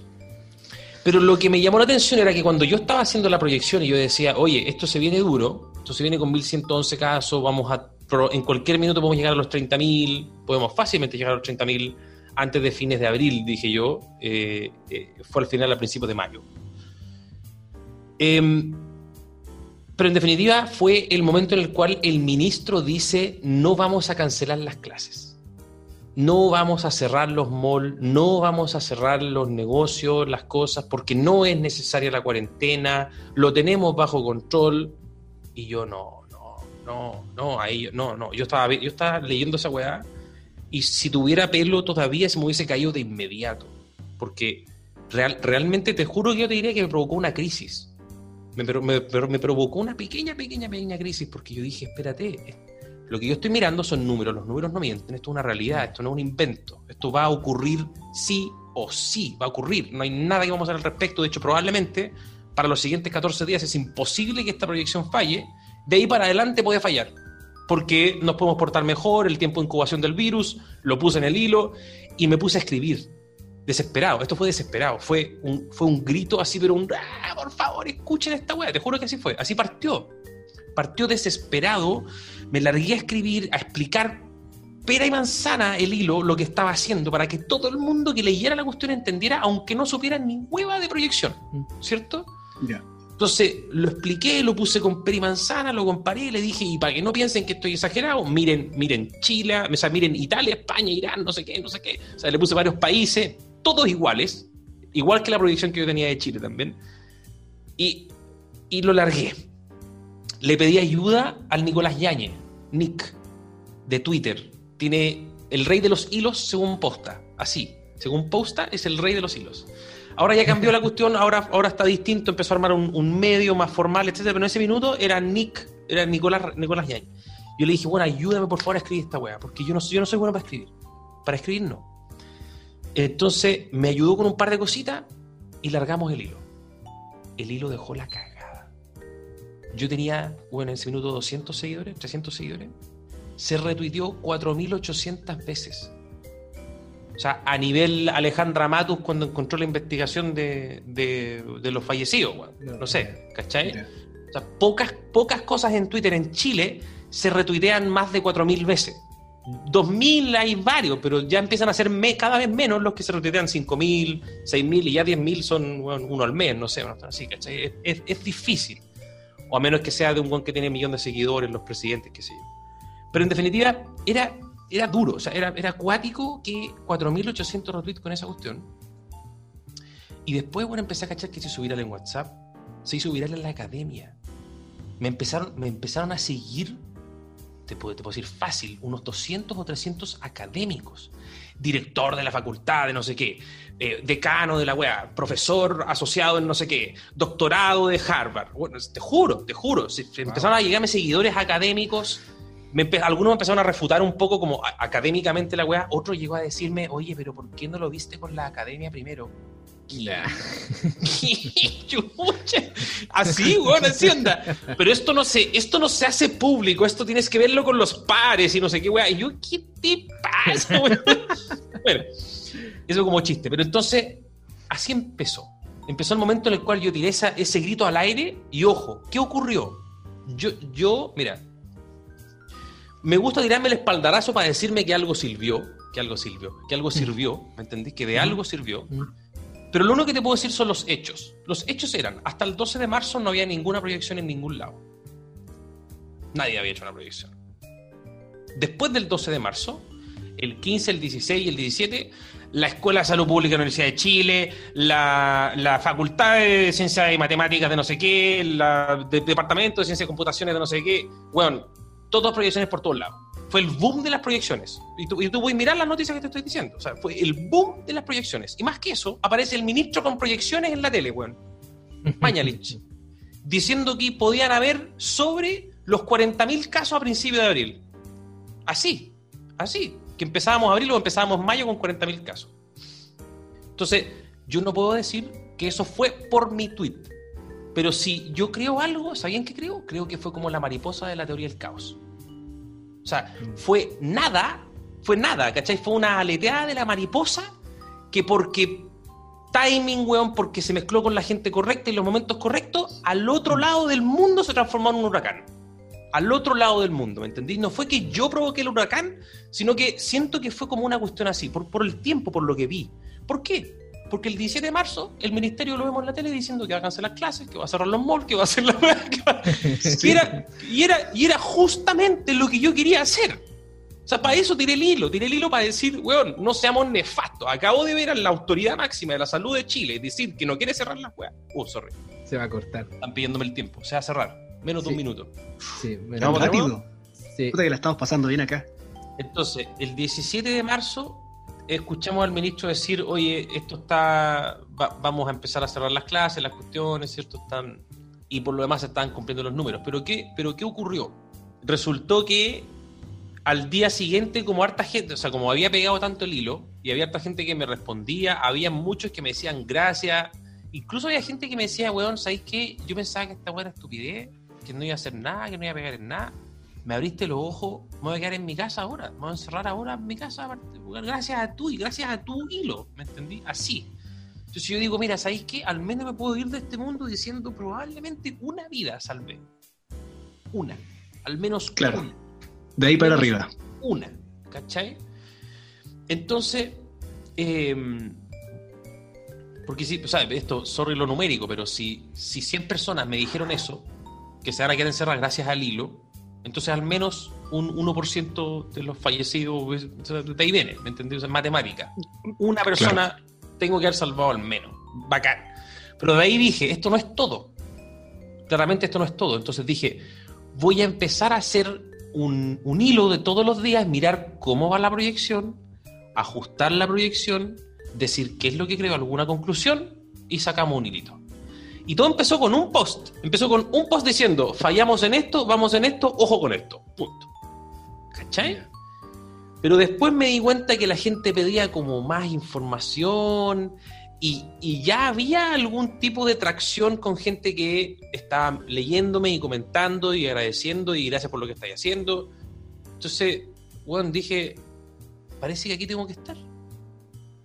¿Cachai? Pare- parece que aquí debo estar. En este momento hay, hay suficiente gente que está escuchándome, que me está agradeciendo, que está interesada. Dije, sigo aquí. Además, me encantan los números. O sea, además me gustaba, entre comillas por mí, yo sé que es terrible la situación, pero por mí mirar números, analizar cosas, me sale fácil, me gusta, me agrada. Entonces, además, yo tampoco estoy como, me entendí, no me estoy cortando con cuchillos todo el día para que la gente tenga la información, al revés, ¿cachai? Me gusta. Entonces, tengo que estar aquí y empecé día a día, todos los días. Ojo, 75 días sin parar. Un solo, no paré un solo día por más de 70 días. Un solo día, ni sábado, ni domingo, ni, ni una weá, ni, ni feriado, ni nada. Ni día de la mamá, ni, ni del papá. No paré, no paré por más de 70 días de hacer eso que estaba haciendo, analizar los datos. ¿Por qué? Para entregar toda la información que podía entregar. Para, para traspasar la información que nos entregaban confusamente del ministro, para alertar las cosas que creo que iban en la dirección equivocada. Por ejemplo, cuando empezaron con la weá de la mesera, yo no paré de gritar, por favor, no, no, la van a cagar, la van a cagar, la van a cagar, y cagamos. Po. No, no paré, yo- no paré. Eh, y entonces, en un minuto dije, "Ah, hay más. Creo que hay algo más. Y además, además, y aquí, libro abierto. Yo no tengo infinidad de recursos. Yo tengo recursos finitos. En algún momento, algo me va a tener que empezar a reeditar a mí, porque les dije, lamentablemente, con las gracias no se compra el pan. No. ¿sí? Y yo estoy más o menos alejado por cosas más políticas y qué sé yo, eh, y, y problemas más personales de mi familia, que no creo que me quiera ayudar mucho, aunque, aunque puede. puede. Pero, y, y yo tampoco quiero volver a meterme en una vida corporativa, que podría, pero no, weón, esa vida me cagó la cabeza, ¿cachai? Entonces, se me ocurrió qué tipo de plataforma es monetarizable, fácil y solo a base de aportes voluntarios. O sea, gente que quiera dar, da, y gente que no quiere dar, obtiene igual. ¿Me entendí? Sí. Y es Twitch, pues, weón. Y yo que siempre he sido de, de- de juegos, de cosas, yo conocía Twitch mucho. He, he- weón, he sido fundador de canales de Twitch. Porque, porque he identificado streamers que son muy bacanes, de hecho de otros países, de Brasil particularmente, he identificado streamers que hoy día ya son afiliados, me está yendo la raja, ¿cachai? Y yo partí con ellos, yo partí siendo el que le aportaba la cuenta del mes, ¿cachai? Porque podía en ese minuto, tenía mucha plata. Y bueno, ahora es al revés ¿cachai? Ahora, eh, ahora, puta, yo dije, en algún momento voy a necesitar que, puta, me, me aporten, po, alguien que me ayude, alguien que voy a necesitar. Si quiero seguir haciendo esto, que es casi labor de una fundación, o sea, estoy auditando al gobierno, po, weón. o sea, entendamos también la seriedad de lo que estoy haciendo. Estoy auditándole los números al gobierno. Eso es nivel fundación espacio público, ¿cachai? Sí, Eso es así, esa es la realidad. Y soy una sola persona en su computador. Entonces dije, chucha, mira, si de algo soy, quizás termino siendo la fundación más económica del mundo y la que pueda obtener más impacto. Ojalá, ¿cachai? Pero en algún momento voy a necesitar aportantes o gente o cosas, entonces dije, me voy a meter a Twitch porque sé que ahí hay un mundo, hay un mundo de colaboración, de buena onda, que yo sé que viene naturalmente del juego o viene de otras Sí. cosas, de creación de contenido, no viene de conocimiento, ni de auditoría, ni de política, ni de gobierno en general. Pero dije, no falta el momento en el cual quizás pueda ponerme a enseñar Excel, pueda ponerme a hablar de logística, pueda ponerme a hablar de emprendimientos, pueda hacer un canal más de como una mini universidad gratuita y el que quiere poner, pone, pues, weón. Puta, gracias, Claro. gracias, pelado, ¿cachai? Y, y- y la verdad es que, puta, JP, sorry que, que lo diga, pero como ejemplo, aquí tenía JP, puta, empleado hospital público, y el weón es suscriptor mío, pues. Me está apañando, pues. ¿cachai? Pero me cachai o no? Mira, Sí. lo que, mira lo que terminó ocurriendo. Mira lo que termina ocurriendo. Un ex director regional de corporaciones termina necesitando apoyo de una persona de un hospital público, una bodega. y, al- y totalmente agradecí, totalmente, bueno, humilde, agradecido, ¿me entendí? O sea, así es la weá, tal cual. Y, y- y- y les digo, yo soy libro abierto, o sea, yo feliz de hablar estas cosas así, porque así es. Esa es la vuelta que da la vida, ¿cachai? Y yo justamente era lo que necesitaba. Y mientras más JPs puedan aparecer, significa que más voy a poder invertir y dedicar 100% mi energía y mi tiempo en seguir haciendo esto, weón. En seguir entregando todo lo que tengo, todo gratis para todos los que... Y el que pueda pone. Esa es la lógica, ¿cachai? Pero para eso también, tiene también de alguna forma tiene que ser bueno lo que pongo. O entretenido, o que entregue conocimiento, o que genere impacto, o Mm. que... O sea, algo tiene que dar para que alguien quiera apoyar. Eso tiene que existir. Eso es fundamental en cualquier negocio, aunque sea una fundación. ¿cachai? Entonces... Y esa es la historia. Pues, y ahí fue un día que yo dije, voy a... Sé que levantaron la mano los dos, levantaron la mano. pero pero para, terminar, y ese Claro, fue el día sí. que dije, voy a aprender Twitch. Y ahí partí todos los días haciéndolo en Twitch. ¿Cachai? Lo mismo que hacía antes solo en la casa, Twitch. Chris. Bueno, Colorado, ya seguro. Sí. Porque esta pregunta puede Ah, que se sí. alargue ya. No, no, no, no. Bueno, sí, bueno, yo creo que mi, mi aporte más es porque, si bien tú dices, eh, es porque estás entregando cosas buenas, que estás entregando un, producto de, que se entienda, y lo vuelvo a repetir, o sea, para mí, de que encontré, cuando uno revisa Twitch, y es para ver juegos, que ver al, al, al español, al mexicano, al argentino, ¿cachai? Entonces, como uno sabe que va el juego. Pero claro, al- poca gente se mete a la categoría de Just Chatting, que sale ahí, que y aparece. Y vuelvo a insistir, o sea, yo viendo tu estadística, yo le decía a mi señora, pero sabes que el pelado lo dijo hace dos días atrás, que esta cuestión de lo activo iba a reventar, iba a quedar la cagada y toda la cuestión. Y yo, pero así como emocionado, y puedo decir que por 14 días, por dos horas fui infiel a mi señora contigo. What? What? ¿Cachai? Porque onda, yo me venía para acá a la pieza, obviamente con teletrabajo, entonces yo hacía como, ya trabajaba y te veía, ¿cachai? O sea, era como ya, y terminaba el stream, yo me iba y listo. Entonces... Pero espérate, pero ¿y JP en boxer? Ahí venía a escuchar el. No, nunca, nunca tan, nunca tan así, pero, pero sí, pues. Entonces, yo, claro, yo- es mi manera, de- es mi forma de igual de aportar, porque yo igual uno ve hartos twitcheros, twitcheros, por decir así. Y, y no, pues yo creo que, bueno, lo de la suscripción fue más por eso, porque es buena es- contenido de calidad, en realidad. Es un buen creador de contenido, se le llama a los, que transmiten, a los que hacemos podcast también, porque al final estamos también creando contenido para la gente. Ahí, ahí lo que te digo, y lo digo desde un punto de vista súper sincero, súper sincero. eh, lo, que, lo que significa esa suscripción, ese, ese aporte, va mucho más allá, mucho más allá que las lucas. Porque de hecho es muy pocas lucas, pero va tanto más allá, weón, que haya alguien que diga, toma, me interesa lo que estás haciendo, nada más. Porque eso es lo que significa. No es la plata, es el hecho. Entonces, eso a mí, te juro que esa weá, incluso también cuando me dicen, puta, me han dicho, yo no puedo poner, pero estoy aquí todos los días. Weón. ¿Cachai o no? Esa es, es, esa es una weá increíble que se generó y que es lo que me alimenta a levantarme todos los días. Porque a estas alturas tú entenderás que sí hay veces que yo no quiero ver esa tabla nunca más en mi vida. me pasa, me pasa, ya digamos cuatro meses en la weá. O quiero buscar cosas nuevas. Hola.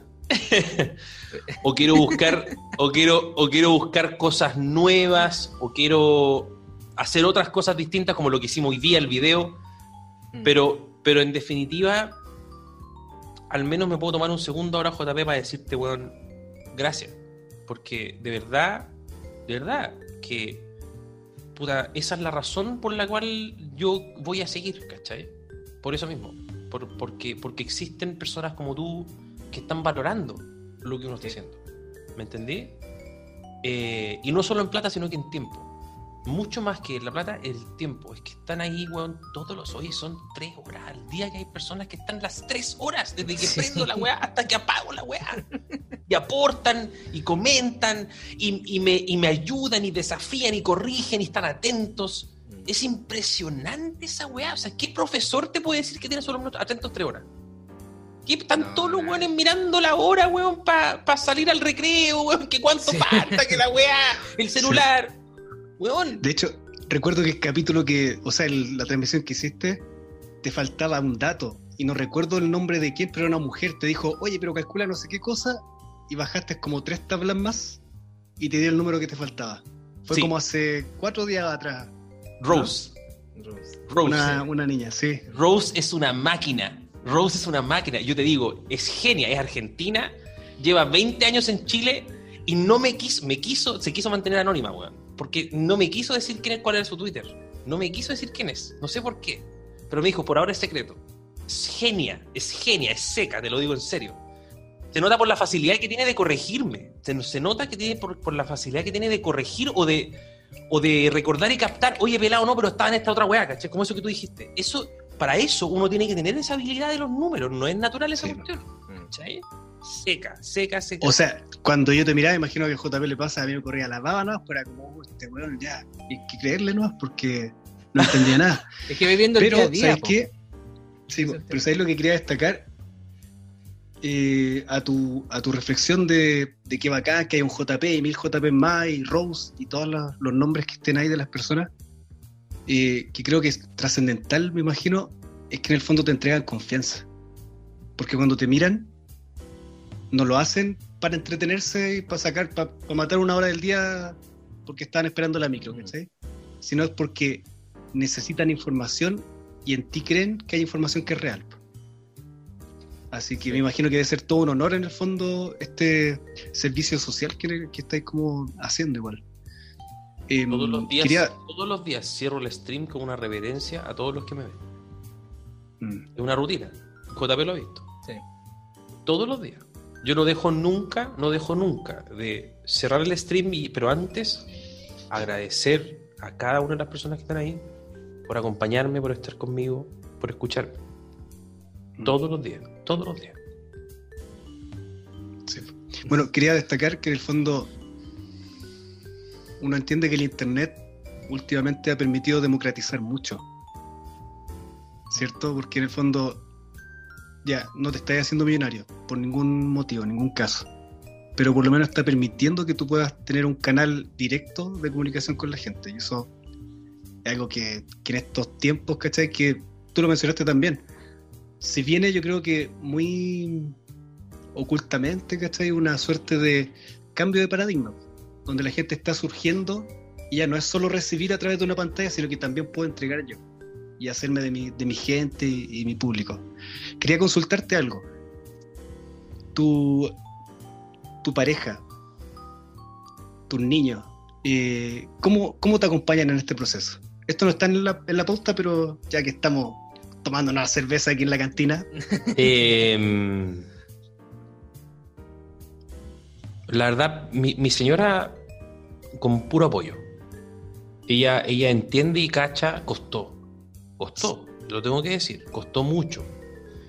Que, perdón, que captara, que comprendiera, no, no sé, no, no sé si es la palabra, que, que empatizara con tu sentir. pero que realmente, así en, lo, en, en la profunda, em- empatizara con lo que yo estaba haciendo, con lo que quería hacer. Cuando yo le dije, amorcito, yo estoy seguro que este cambio de paradigma va a existir en el mundo, pero no estoy muy seguro si va a ser en nuestra generación. Y puede que si no es en nuestra generación, pasen hartas más hasta que alguien vuelva a darse cuenta que puede ocurrir.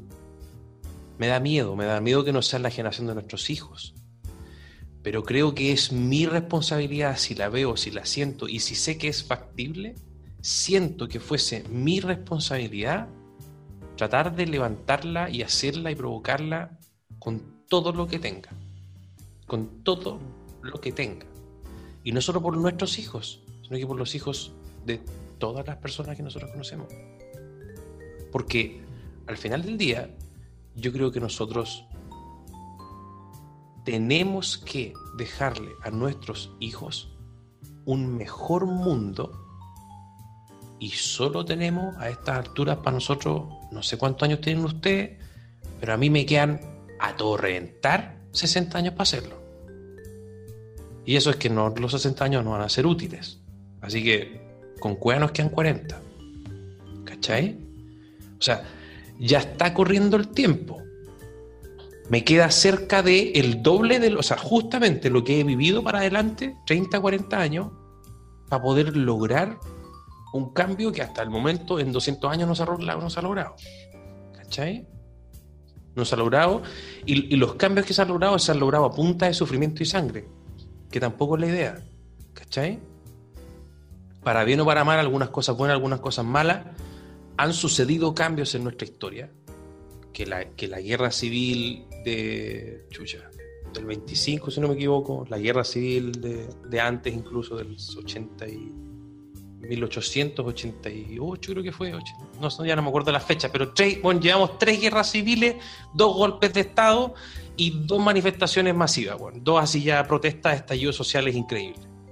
¿Hasta cuándo? Queremos otro ciclo, otro ciclo más de 30 años que, que, surja de un baño de sangre de detenidos desaparecidos, o de un golpe comunista, o de. Da lo mismo de donde sea, da lo mismo que lo provoque, da lo mismo que, que. Pero queremos que lo que sea que salga de eso se base, se monte sobre una poza de sangre. Bueno, yo no quiero. Nuestro lema dice por la razón o la fuerza. Yo prefiero que sea por la razón o la razón. Esta vez. Esta vez. O por la razón antes que la fuerza. Lejos. Esta vez. En mi generación la que podríamos provocar nosotros, ustedes, ustedes dos conmigo, ¿me Y lo otro que creo, y lo otro que creo, es que no hay mucha gente que lo quiera hacer en colectivo, no por gloria banal individual, sino que porque es para todos. Yo no quiero ser el weón que quede en la historia como, ay, este weón cambió la weá. No, no me interesa esa weá. De hecho, si hay otra persona que es más idiona para hacer el cambio y yo puedo ser el que está tras bambalina el backstage, no tengo ningún problema. lo mismo. ¿Me cacháis? Si ese no es el punto, el punto no es por mí. Se los dije, el punto es por nuestros hijos. Y el tiempo está corriendo. Entonces, cuando entregué todo lo que era mi vida, entre comillas, para empezar a hacer esta weá de a poquito y empezar con esto, empezar analizando datos para que me escucharan, para que entendieran, para que.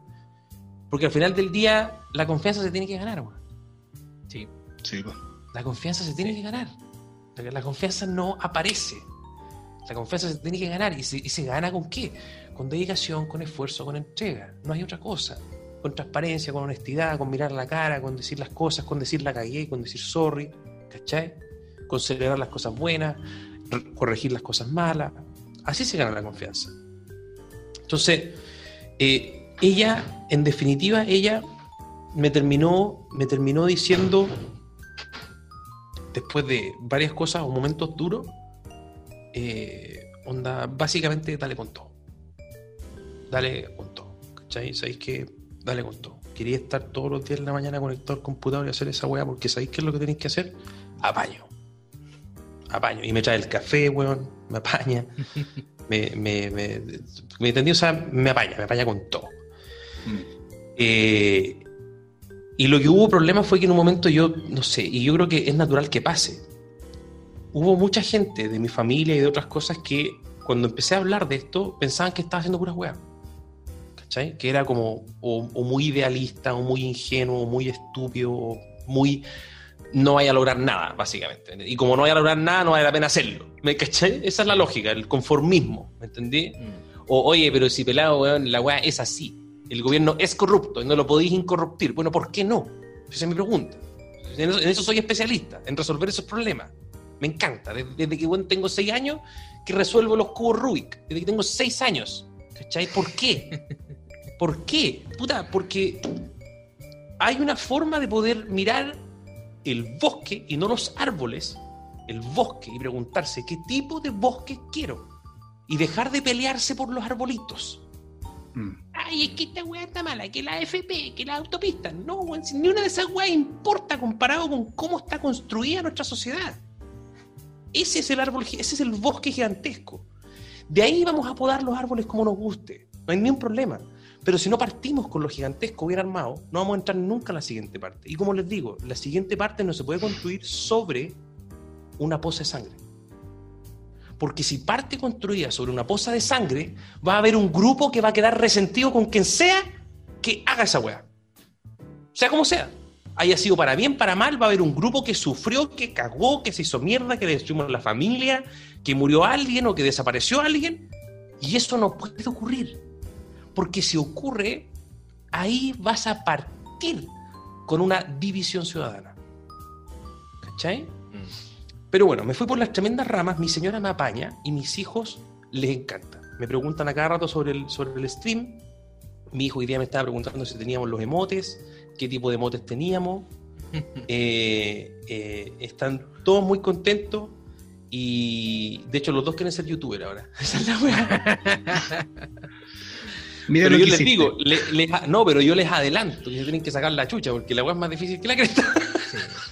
Sí, retomando ya el, el hilo, y con la pregunta que te hizo el Cristian de que te da el tiempo de todos los días, estar recolectando la, la, la información que nos entregan, o desinformación, depende del lado que lo queréis tomar. ¿Mm? eh, ¿Cuáles son las como las irregularidades que tú has encontrado en los informes? Pero no nos vamos tampoco en lo macro, sino que vamos como a lo puntual, así como la que te marcó y que tú rabiaste. Eh, Una o dos que tú queráis mencionar. por lejos, por lejos, por lejos, por lejos, los casos activos. Por lejos, los casos activos. Me llevó hasta hacer un video explicativo en YouTube que, que expliqué peras y manzanas el gigantesco problema que existe con los casos activos y las consecuencias que tienen. Y esa es la, porque en realidad todas las demás son errores que en general no impactan mucho y sobre todo no impactan en lo que uno puede hacer. Sin embargo, subestimar los casos activos, bueno, nos deja, pero mal. Mal, mal, mal, ¿cachai? Caso activo. Y estamos hablando de una subestimación del triple. Y eso lo vieron ustedes, tú lo viste, por Sí, pues yo lo viste pues. cuando yo dije, yo hace, hace mucho tiempo dije, oye, el 4 de junio, hoy día, el MinSal está diciendo que tenemos 24.000 casos activos. Yo les digo que tenemos arriba de 67.000. Resulta que eran 72.000. Pero lo supimos tres semanas después. Ese es el problema. Entonces, si seguimos con los casos activos como están, estamos recagados. Pero lo peor de eso, lo peor de eso es que yo supe que el MinSal y el, en verdad, el Departamento de Epidemiología tiene esa información. En definitiva, hacen lo que yo hice cuando proyecté los 67.000, ellos también lo hacen, pero no lo publican. Y eso a mí me tiene bien para cagar, porque me, hace sentir que el gobierno no es lo que yo quiero, ni lo que creo que es. Porque para mí, para mí, si somos objetivos, yo pago impuestos para que esa información se genere. Entonces, yo tengo todo el derecho a que esa generación, así que esa información me llegue a mí. Lógico, ¿no? Es democrático, es simple, es, objetivo.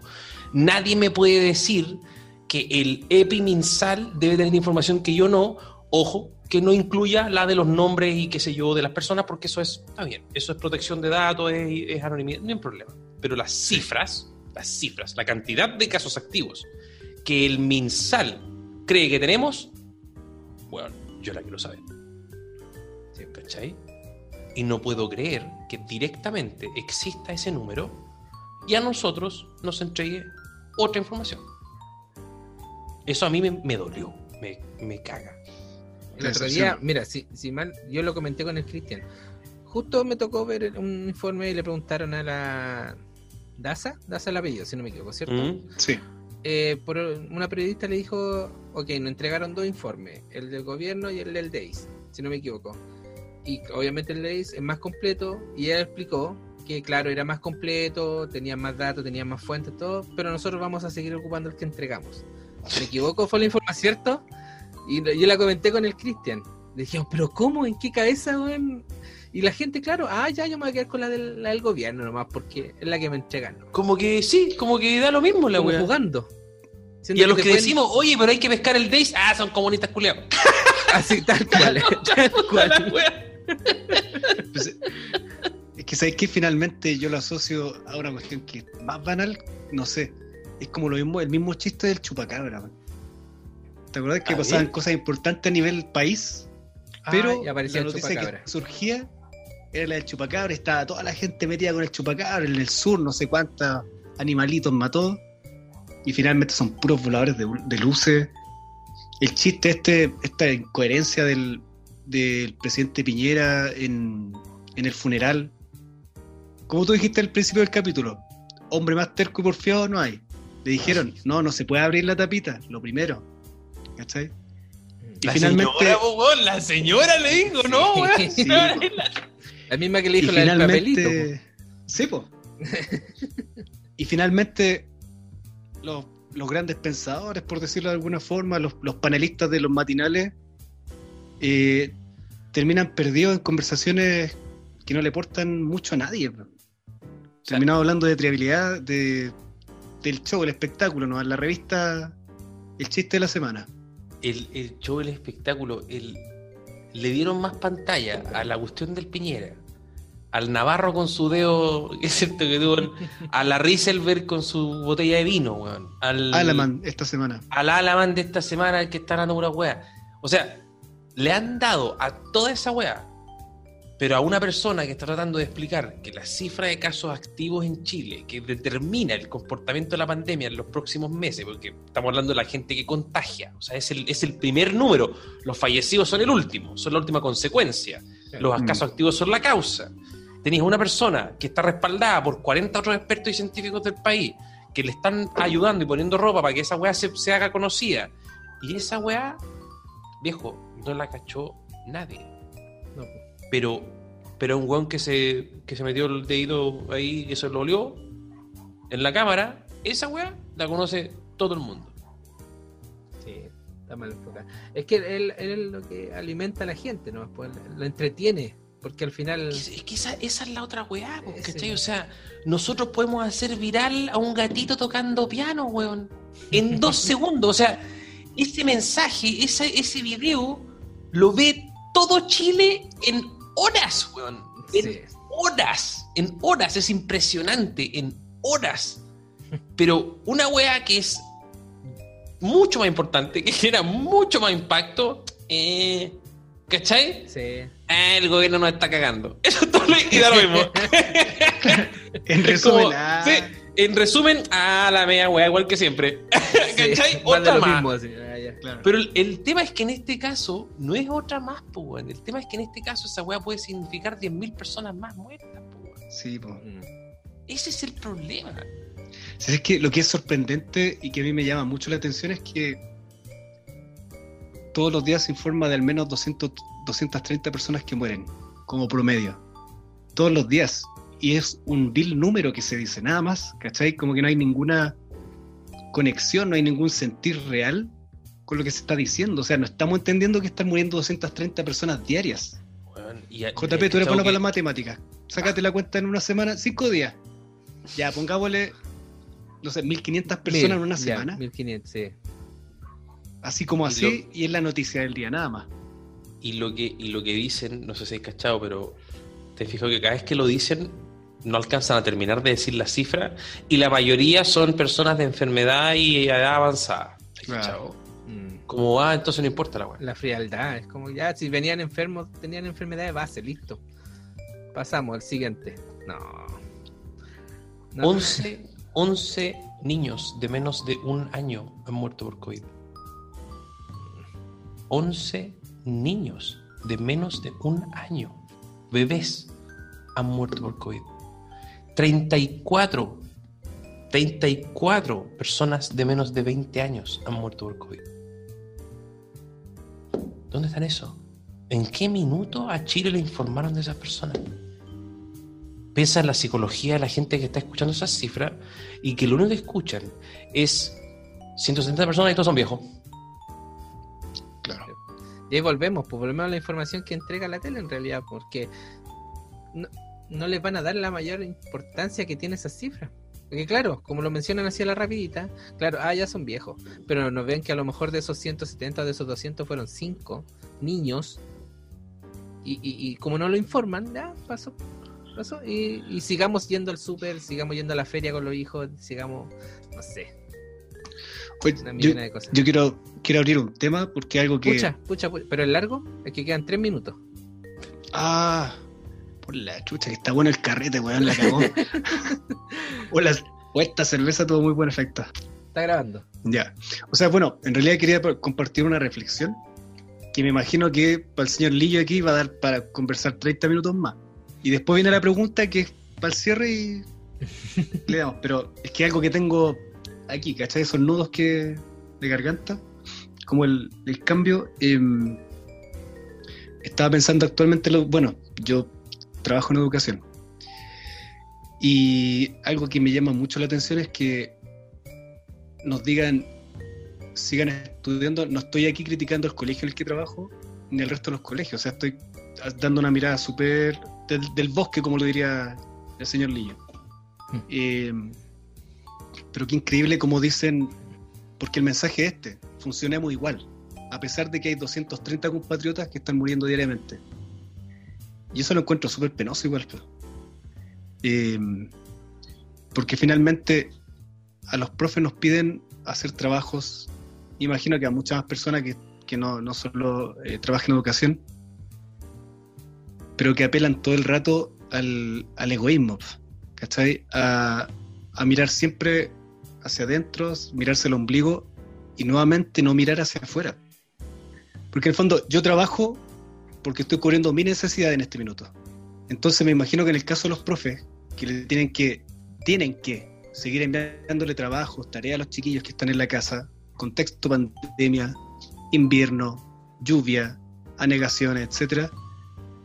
Eh, pero no estamos mirando en ningún momento la necesidad de nuestros estudiantes. pues.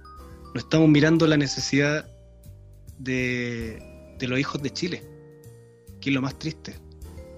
No estamos haciendo, creo yo, en mi humilde opinión, que no estamos haciéndole ningún favor social desde donde estamos, ¿cachai? Desde mi función como educador siento que no estoy educando, a pesar de que pueda armar videitos de como de youtuber, ¿cachai? Donde le enseñe la Pitágora y cualquier otra de esas, de esas cosas, ¿cachai? Pero no estamos haciendo ningún favor social, o sea, yo imagino que niño en, su sano juicio va a tener la cabeza para andar sacando cuentas, haciendo tareas, si en la casa están urgidos porque no tienen cómo parar la olla, eh, puede que tengan un familiar enfermo. La única labor decente que yo encuentro que estoy haciendo en este minuto es entregar canastas familiares, que son las que da la JUNAEV.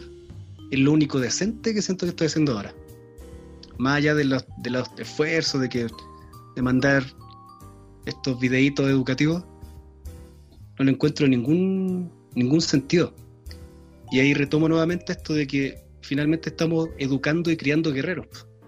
Pero estamos criando guerreros que se, va, se preparan para un mundo hostil. No somos un, no somos un gobierno, no somos una sociedad que contiene, porque eso no lo hemos hecho en ningún, en ningún momento. Nadie, no lo hemos podido hacer. No nos hemos dado ese espacio, nadie ha dicho, a ver, ¿sabes qué? Paremos la micro porque aquí está pasando algo importante que no pasaba en mucho tiempo. Bajémonos un rato, veamos realmente qué es lo que necesita este país y el resto de los países, llegamos a lo que corresponde hacer. Eh, eso, entonces desde la, desde la educación por lo menos quería compartir eso. Echo de menos una reflexión con un calibre mayor, que no sea eh, hay que mandar las planificaciones, hay que hacer teletrabajo, hay que sacar un anexo de teletrabajo, la ley del teletrabajo, bla, bla, bla. Seguimos la misma burocracia, seguimos eh, cruzando a través de la mierda, ¿cachai? Haciendo funcionar la máquina a través de la mierda. Y eso es lo más triste. Quería compartir esa reflexión, nada más, para sentirme tranquilo con mi conciencia. Muchas gracias. po. Sí. Don Lillo, señor Francisco, eh, pregunta. Con temor esta pregunta, esta es conmigo. Según todas tus, tus cuentas, tus estadísticas, los datos, lo que he estado recogiendo eh, y todas las fórmulas de vida y por haber, ¿cuándo tú puedes prever o cuál es tu, tu mirada hacia el futuro? ¿Qué se nos viene según tus cálculos? ¿Se viene algo mejor? ¿Todavía falta lo peor? ¿Qué es lo que tenemos que esperar según lo que tú has podido ver en tu labor? Eh, lo primero es entender que adelantarse al futuro tiene o- o tratar de proyectar el futuro tiene diversas consecuencias. Una es que a veces puedes proyectar algo que es bastante certero y saberlo te puede provocar problemas. Pero por otro lado también está la necesidad de aclarar que hay veces que son cosas que dependen de otras variables. En este caso, es bastante razonable, bastante razonable pensar que durante los próximos 14 días aproximadamente, la suerte ya está echada.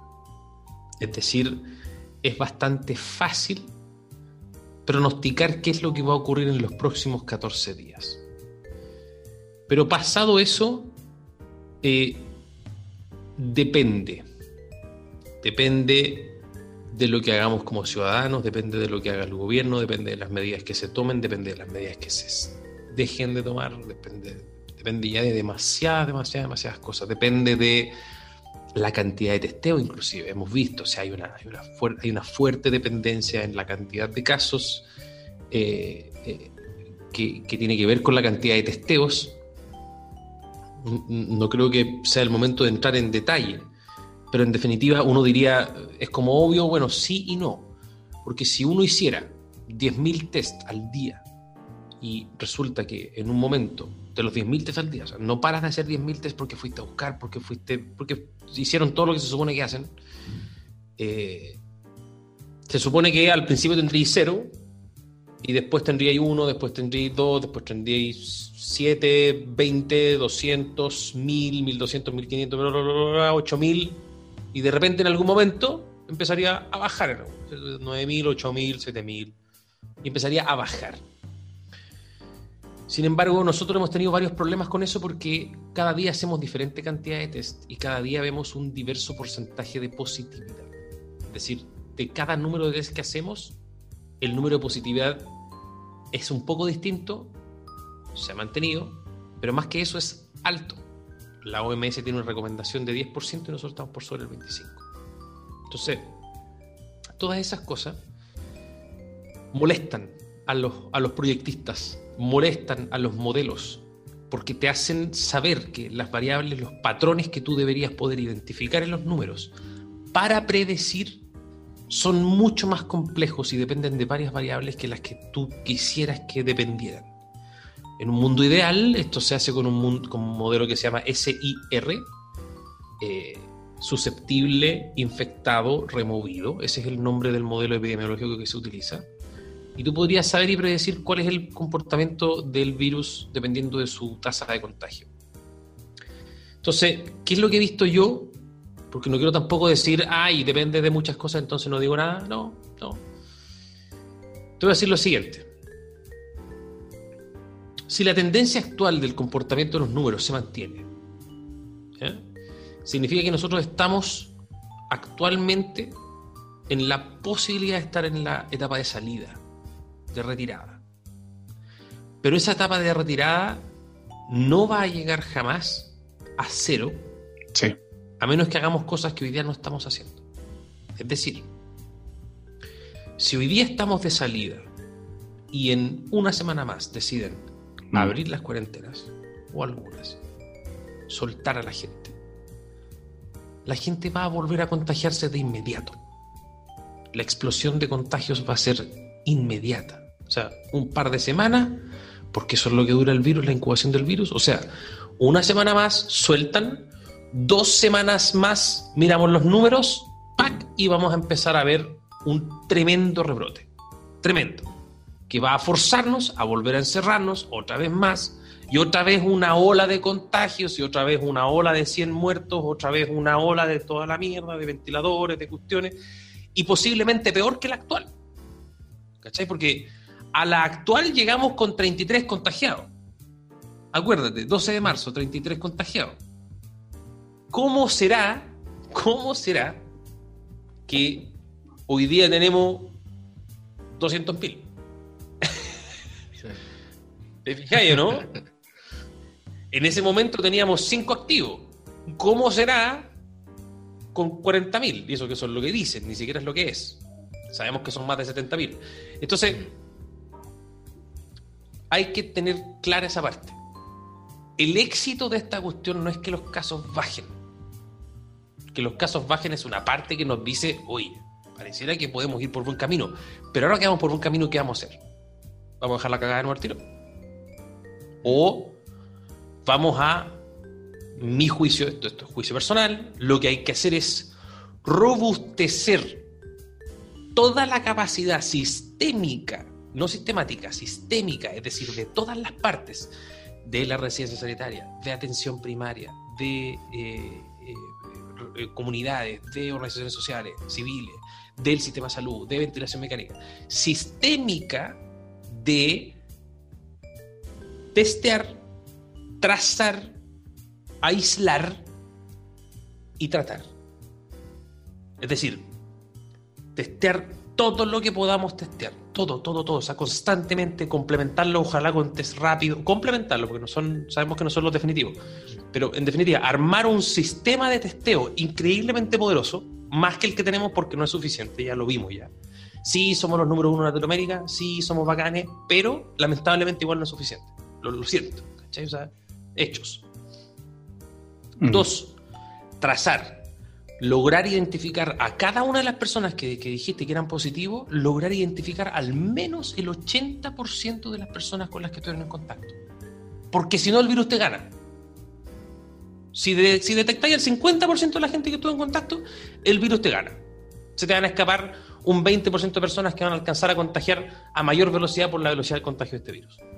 Entonces, trazar, sistémico, ¿cachai? O sea, que, la atención primaria en- entreviste bien, ocupar la- los celulares, ocupar lo que sea, da lo mismo, pero hay que sistémicamente mejorar ese, ese trazo de contacto. Y tercero, aislar. Tienes que tener la capacidad de que una persona que esté contagiada se aísle, se guarde. Eso no es lo mismo que la cuarentena, la cuarentena es preventiva.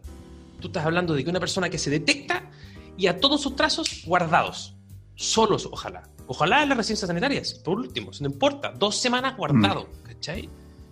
Aislar. Y lo último, tratar. Tienes que tener el sistema lo suficientemente grande y robusto como para que la gente que sí se te enferma y que sí está mal y que sí está crítica tenga atención de salud. Por eso es la última parte de, tratar. Si no tienes esa cuatrifecta, por decirlo así, si no la tienes, si no la tienes, nunca le vamos a ganar al virus. Significa que vamos a estar cuarentena cuarentena así ridícula como ahora que nos duramos, ojo, nos demoramos ¿cuánto? ¿Tres meses algunos en guardarse? Para que, para que, bajara la, para que bajara la cantidad de contagios. Que fue lo mismo que pasó en Italia. Lo mismo. Pero ellos alcanzaron a armar un sistema de trazar y aislar y tratar. Llamaron hasta los chinos para ir a ayudarle. Los, Italia, ¿te acordás cuando los chinos le echaron la foca por tener el, el metro prendido? ¿Te acordáis? Sí, ¿Sí te acordás? sí, sí, sí, sí. Bueno, básicamente aquí lo que no está ocurriendo es que no viene ni un chino a decirnos, weón, la están cagando. Da lo, mismo que, da lo mismo que estén todos guardados en este minuto. Da lo mismo que estén todos guardados en este minuto.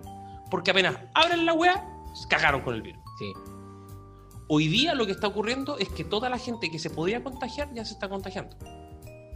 Entonces, cuando salga la gente que no se ha contagiado, cagamos. ¿Cachai? sí. Entonces, los- yo lo que te puedo decir es, los modelos matemáticos que había trabajado yo indicaban que el pic en un escenario relativamente optimista era a fines de junio. Pic natural, por decirlo así. Pic de porque ya, básicamente, entre comillas, la inmunidad al rebaño. O sea, toda la gente se contagió. Porque claramente el comportamiento que estábamos teniendo no, no nos llevaba a tener un pic menor que el que máximo.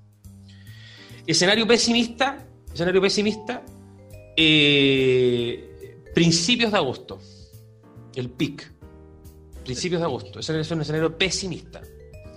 Escenario optimista, el primero, era 300.000 contagios totales a fin de año, más o menos. Eh, eso significa que ya paraba la... Porque tú cachai que los nuevos contagios totales suben primero y después se mantienen constantes, porque nunca van a bajar, pues si es contagio acumulado. No podéis restar de una cantidad acumulada, ¿cierto? Entonces, se queda arriba constante. Esa, esa constante era cerca de los 300. Sí. Eh, pesimista, 1.200.000. Y esos son detectados. Esos son detectados. ¿ya? Otra cosa son los reales. Los reales son los que nunca supimos, los que nunca estuvieron en el sistema, los que son asintomáticos nunca supieron. Todas esas cosas que tampoco afectan mucho en algunos casos, en otros casos sí. Pero esos son los escenarios, esas son las fechas de los modelos, ojo.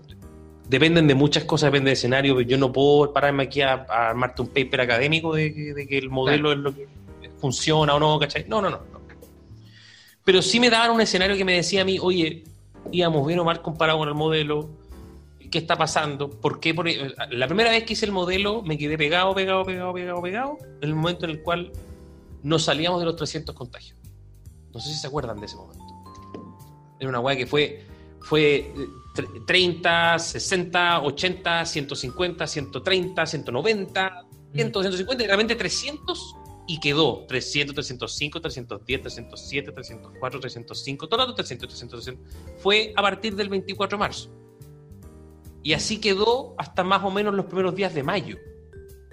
¿Cachai? O sea, fue.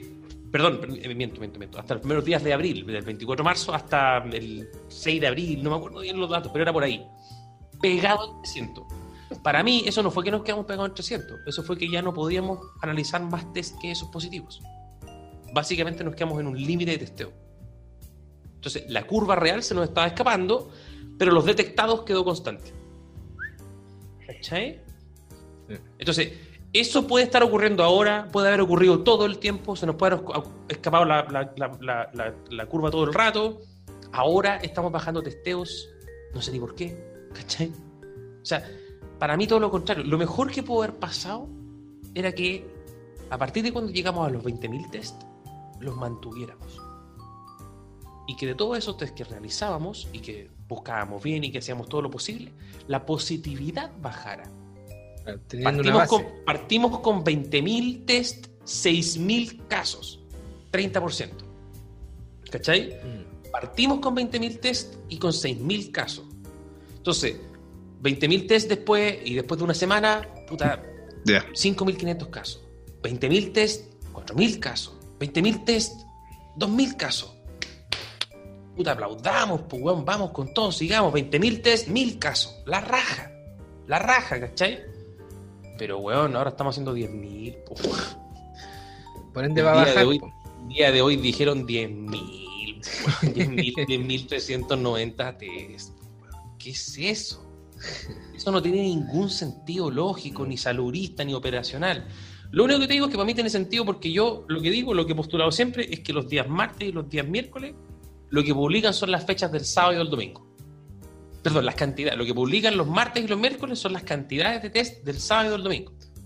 Eso significa, ojo, que si tengo razón, lo más probable es que mañana tampoco sean 20.000 test y sean cerca de 13.000, 14.000, porque son los de lunes feriado. Ahí tenía una proyección corta, corto plazo. Mañana, mañana la cantidad de test debería ser baja. En, com- en comparación con los promedios anteriores. ¿cachai? Sí. Estamos a primero de julio.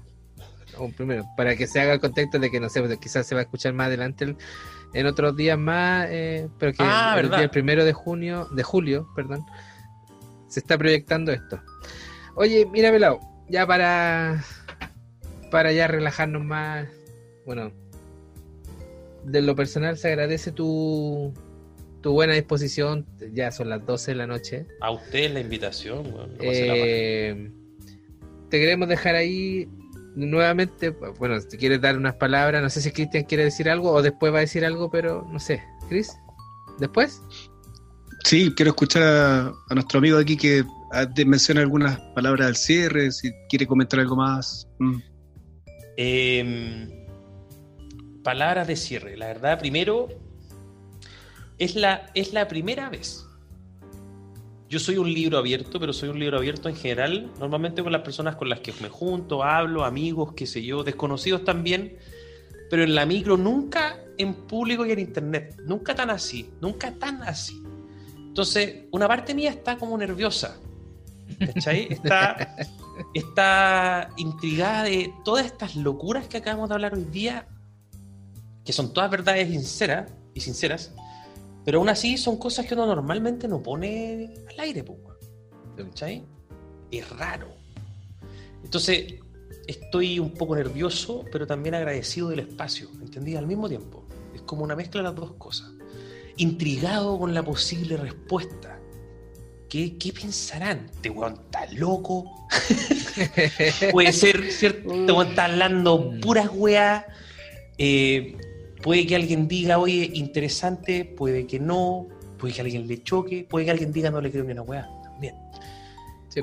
Entonces, entonces, creo que de todas maneras, el hecho de que me hayan permitido el espacio y haber tenido esta libertad de hablar así, lo encuentro a toda raja y lo quiero agradecer. Eh, y a quien sea que esté escuchando, puta, si creen que estoy loco, díganme por qué. Eso, eso me gustaría saber.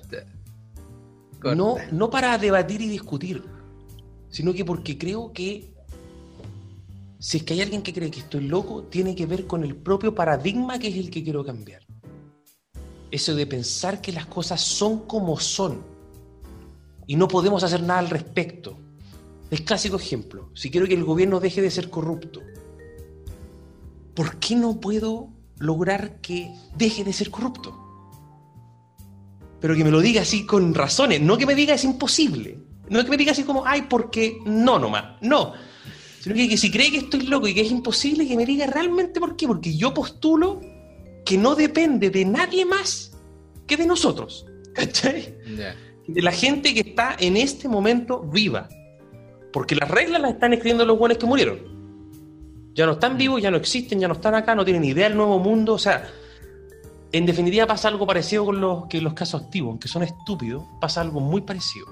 Nosotros no sabemos cuántos casos activos tenemos hoy hasta que ya pasan tres semanas. Claro. La persona que escribió las leyes y las reglas que hoy día nos tienen viviendo así, los paradigmas económicos, mundiales, científicos, vivieron en un mundo de hace 30 años, 50 años, 60 años, 100 años atrás. Las reglas no las están creando los vivos, las están creando los muertos. En algún momento alguien tiene que decir, paremos esa weá.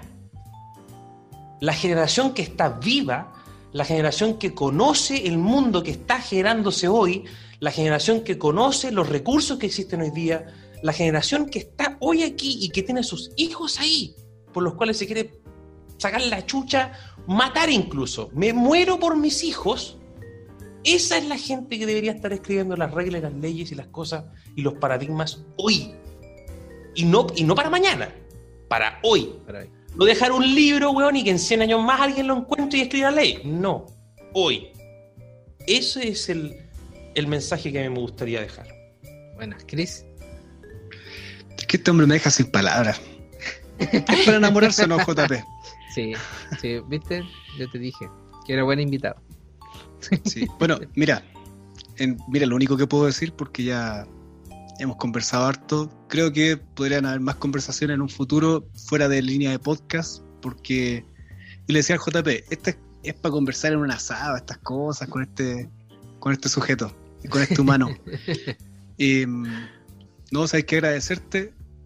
eh, de verdad, no me esperaba una conversación con este nivel de profundidad. Y fue súper grato. Imagino que para la gente que lo escuchó, más allá del tiempo que tome escuchar este podcast, puta, tómense cinco días si lo necesitan, pero vale, vale la pena escucharlo de principio a fin. Porque tenemos un loco, pero un loco con cierta cordura dentro de este mundo que está más loco todavía. Entonces, si lo único que tenemos es soñar y nos vamos a privar de eso, no vale la pena nada. Nada tiene sentido. Así que, mm, no, eso, muchas gracias. De verdad que fue muy grato el espacio. eh, y gracias por tu disposición. Son las 12 de la noche, tenías que ver a, tu, a tus niños, tu señora tal vez te está esperando. Y sin embargo, nos, nos dedicaste un, un ratito a nosotros, a, a dos desconocidos. Bueno, uno que, que te sigue en Twitch y que. Pero que no me conocía la cara. Sí. Claro. Entonces, gracias por la confianza, gracias por abrirte. eh, y qué bacán que pudiste hacer catarsis, qué bacán que pudiste ser tú, porque de eso se trata. Somos gente normal, no tenemos nada que ocultar. Yo vivo en Lampa, el Colorado vive en Quilicura, gente común y silvestre, sin nada que guardar ni esconder. Yo, yo creo que creo que de, de lo que dijiste quiero quiero solo engancharme del momento que dijiste estas cosas son para los asados. Yo creo que quizás es momento de que no sea de los asados, weón.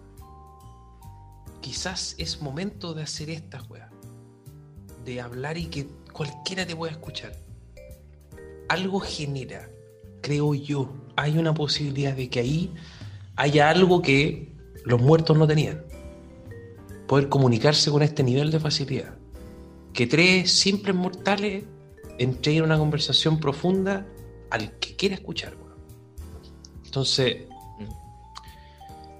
interesante ese punto de vista de la weá de los asados, de transformarlo en un asado público. weón. Sorry, me Sí, metí entre ¿no? medio, pero le toca, le toca al JP. Sorry. No, de verdad, bueno, bueno, repetir el tema de, de, bueno, agradecer de verdad. Eh, claro, yo, mi, conversación iba más basada en los números, más lo que te veo diariamente. Y vuelvo sumarme a lo que dice el Chris. Gracias por abrirte con nosotros, gracias por, por, por contarnos ese- o mostrar ese, ese Francisco que, que, nosotros no conocíamos. y Que yo conozco más por Twitch, más números, más datos, más todo. Así que de verdad, de corazón, muchas gracias. Ahí si en algún momento se da de nuevo la posibilidad de invitarte nuevamente, hagamos un asado virtual y, y démosle nomás. Así que, no, de verdad, muchas gracias. Estaba nervioso, no lo puedo, no lo puedo negar que al principio estaba nervioso, pero ya me solté, ya hasta dos Nos cervezas me tomé. weón. Nos soltamos. Nunca lo había hecho tomarme dos cervezas. Cerveza. ¿no? Oye, es, es que este hombre es pura pasión, pues no, está muy bueno. Sí, todavía me acuerdo cuando lo vi los primeros dos minutos en Twitch y ahí estaba peleando con la con el Paris. Con el Paris. Sí, pues entonces. No, está súper bien. Ya, amigos y amigas, eh, no dilatemos más este momento. La reflexión queda. Y el tiempo pasa, nos vamos volviendo viejos. Así decía una canción. Yo creo que es minuto de despedirnos. Fue un capítulo intenso y muy reflexivo. Así que, por mi parte, yo quedo contento. Y ya estamos cerrando. JP. Bueno, cabe mencionar que bueno, no le dimos el espacio para que el, el pelado dijera dónde podían ubicarlo. Lo pueden ubicar en Twitch como pelado230, en, en Twitter como arroba pelado, pelaolillo. Así lo pueden ubicar. Y nada, pues, sumar a nosotros, que las redes sociales de nosotros son, estamos de revuelta en Instagram, a Cristian Cristian Carrasco 365244. Casi, casi me lo aprendí, casi me lo aprendí. Y, y el, no, el mío, bueno, ahí lo ven. Eso, nada más. Cerrar y me voy contento con el corazón lleno, con la cabeza, pero a full pensando. Muchas cosas. Mucho, mucho. Así que nada, pelado. ¿Le pongo la música o no? Sí, pues, buenas noches y que estén todos muy bien. Saludos, gracias por escucharnos y seguirnos. Nos vemos hasta el próximo capítulo. Chao, chao. Chao. Oye, pero ¿y yo qué?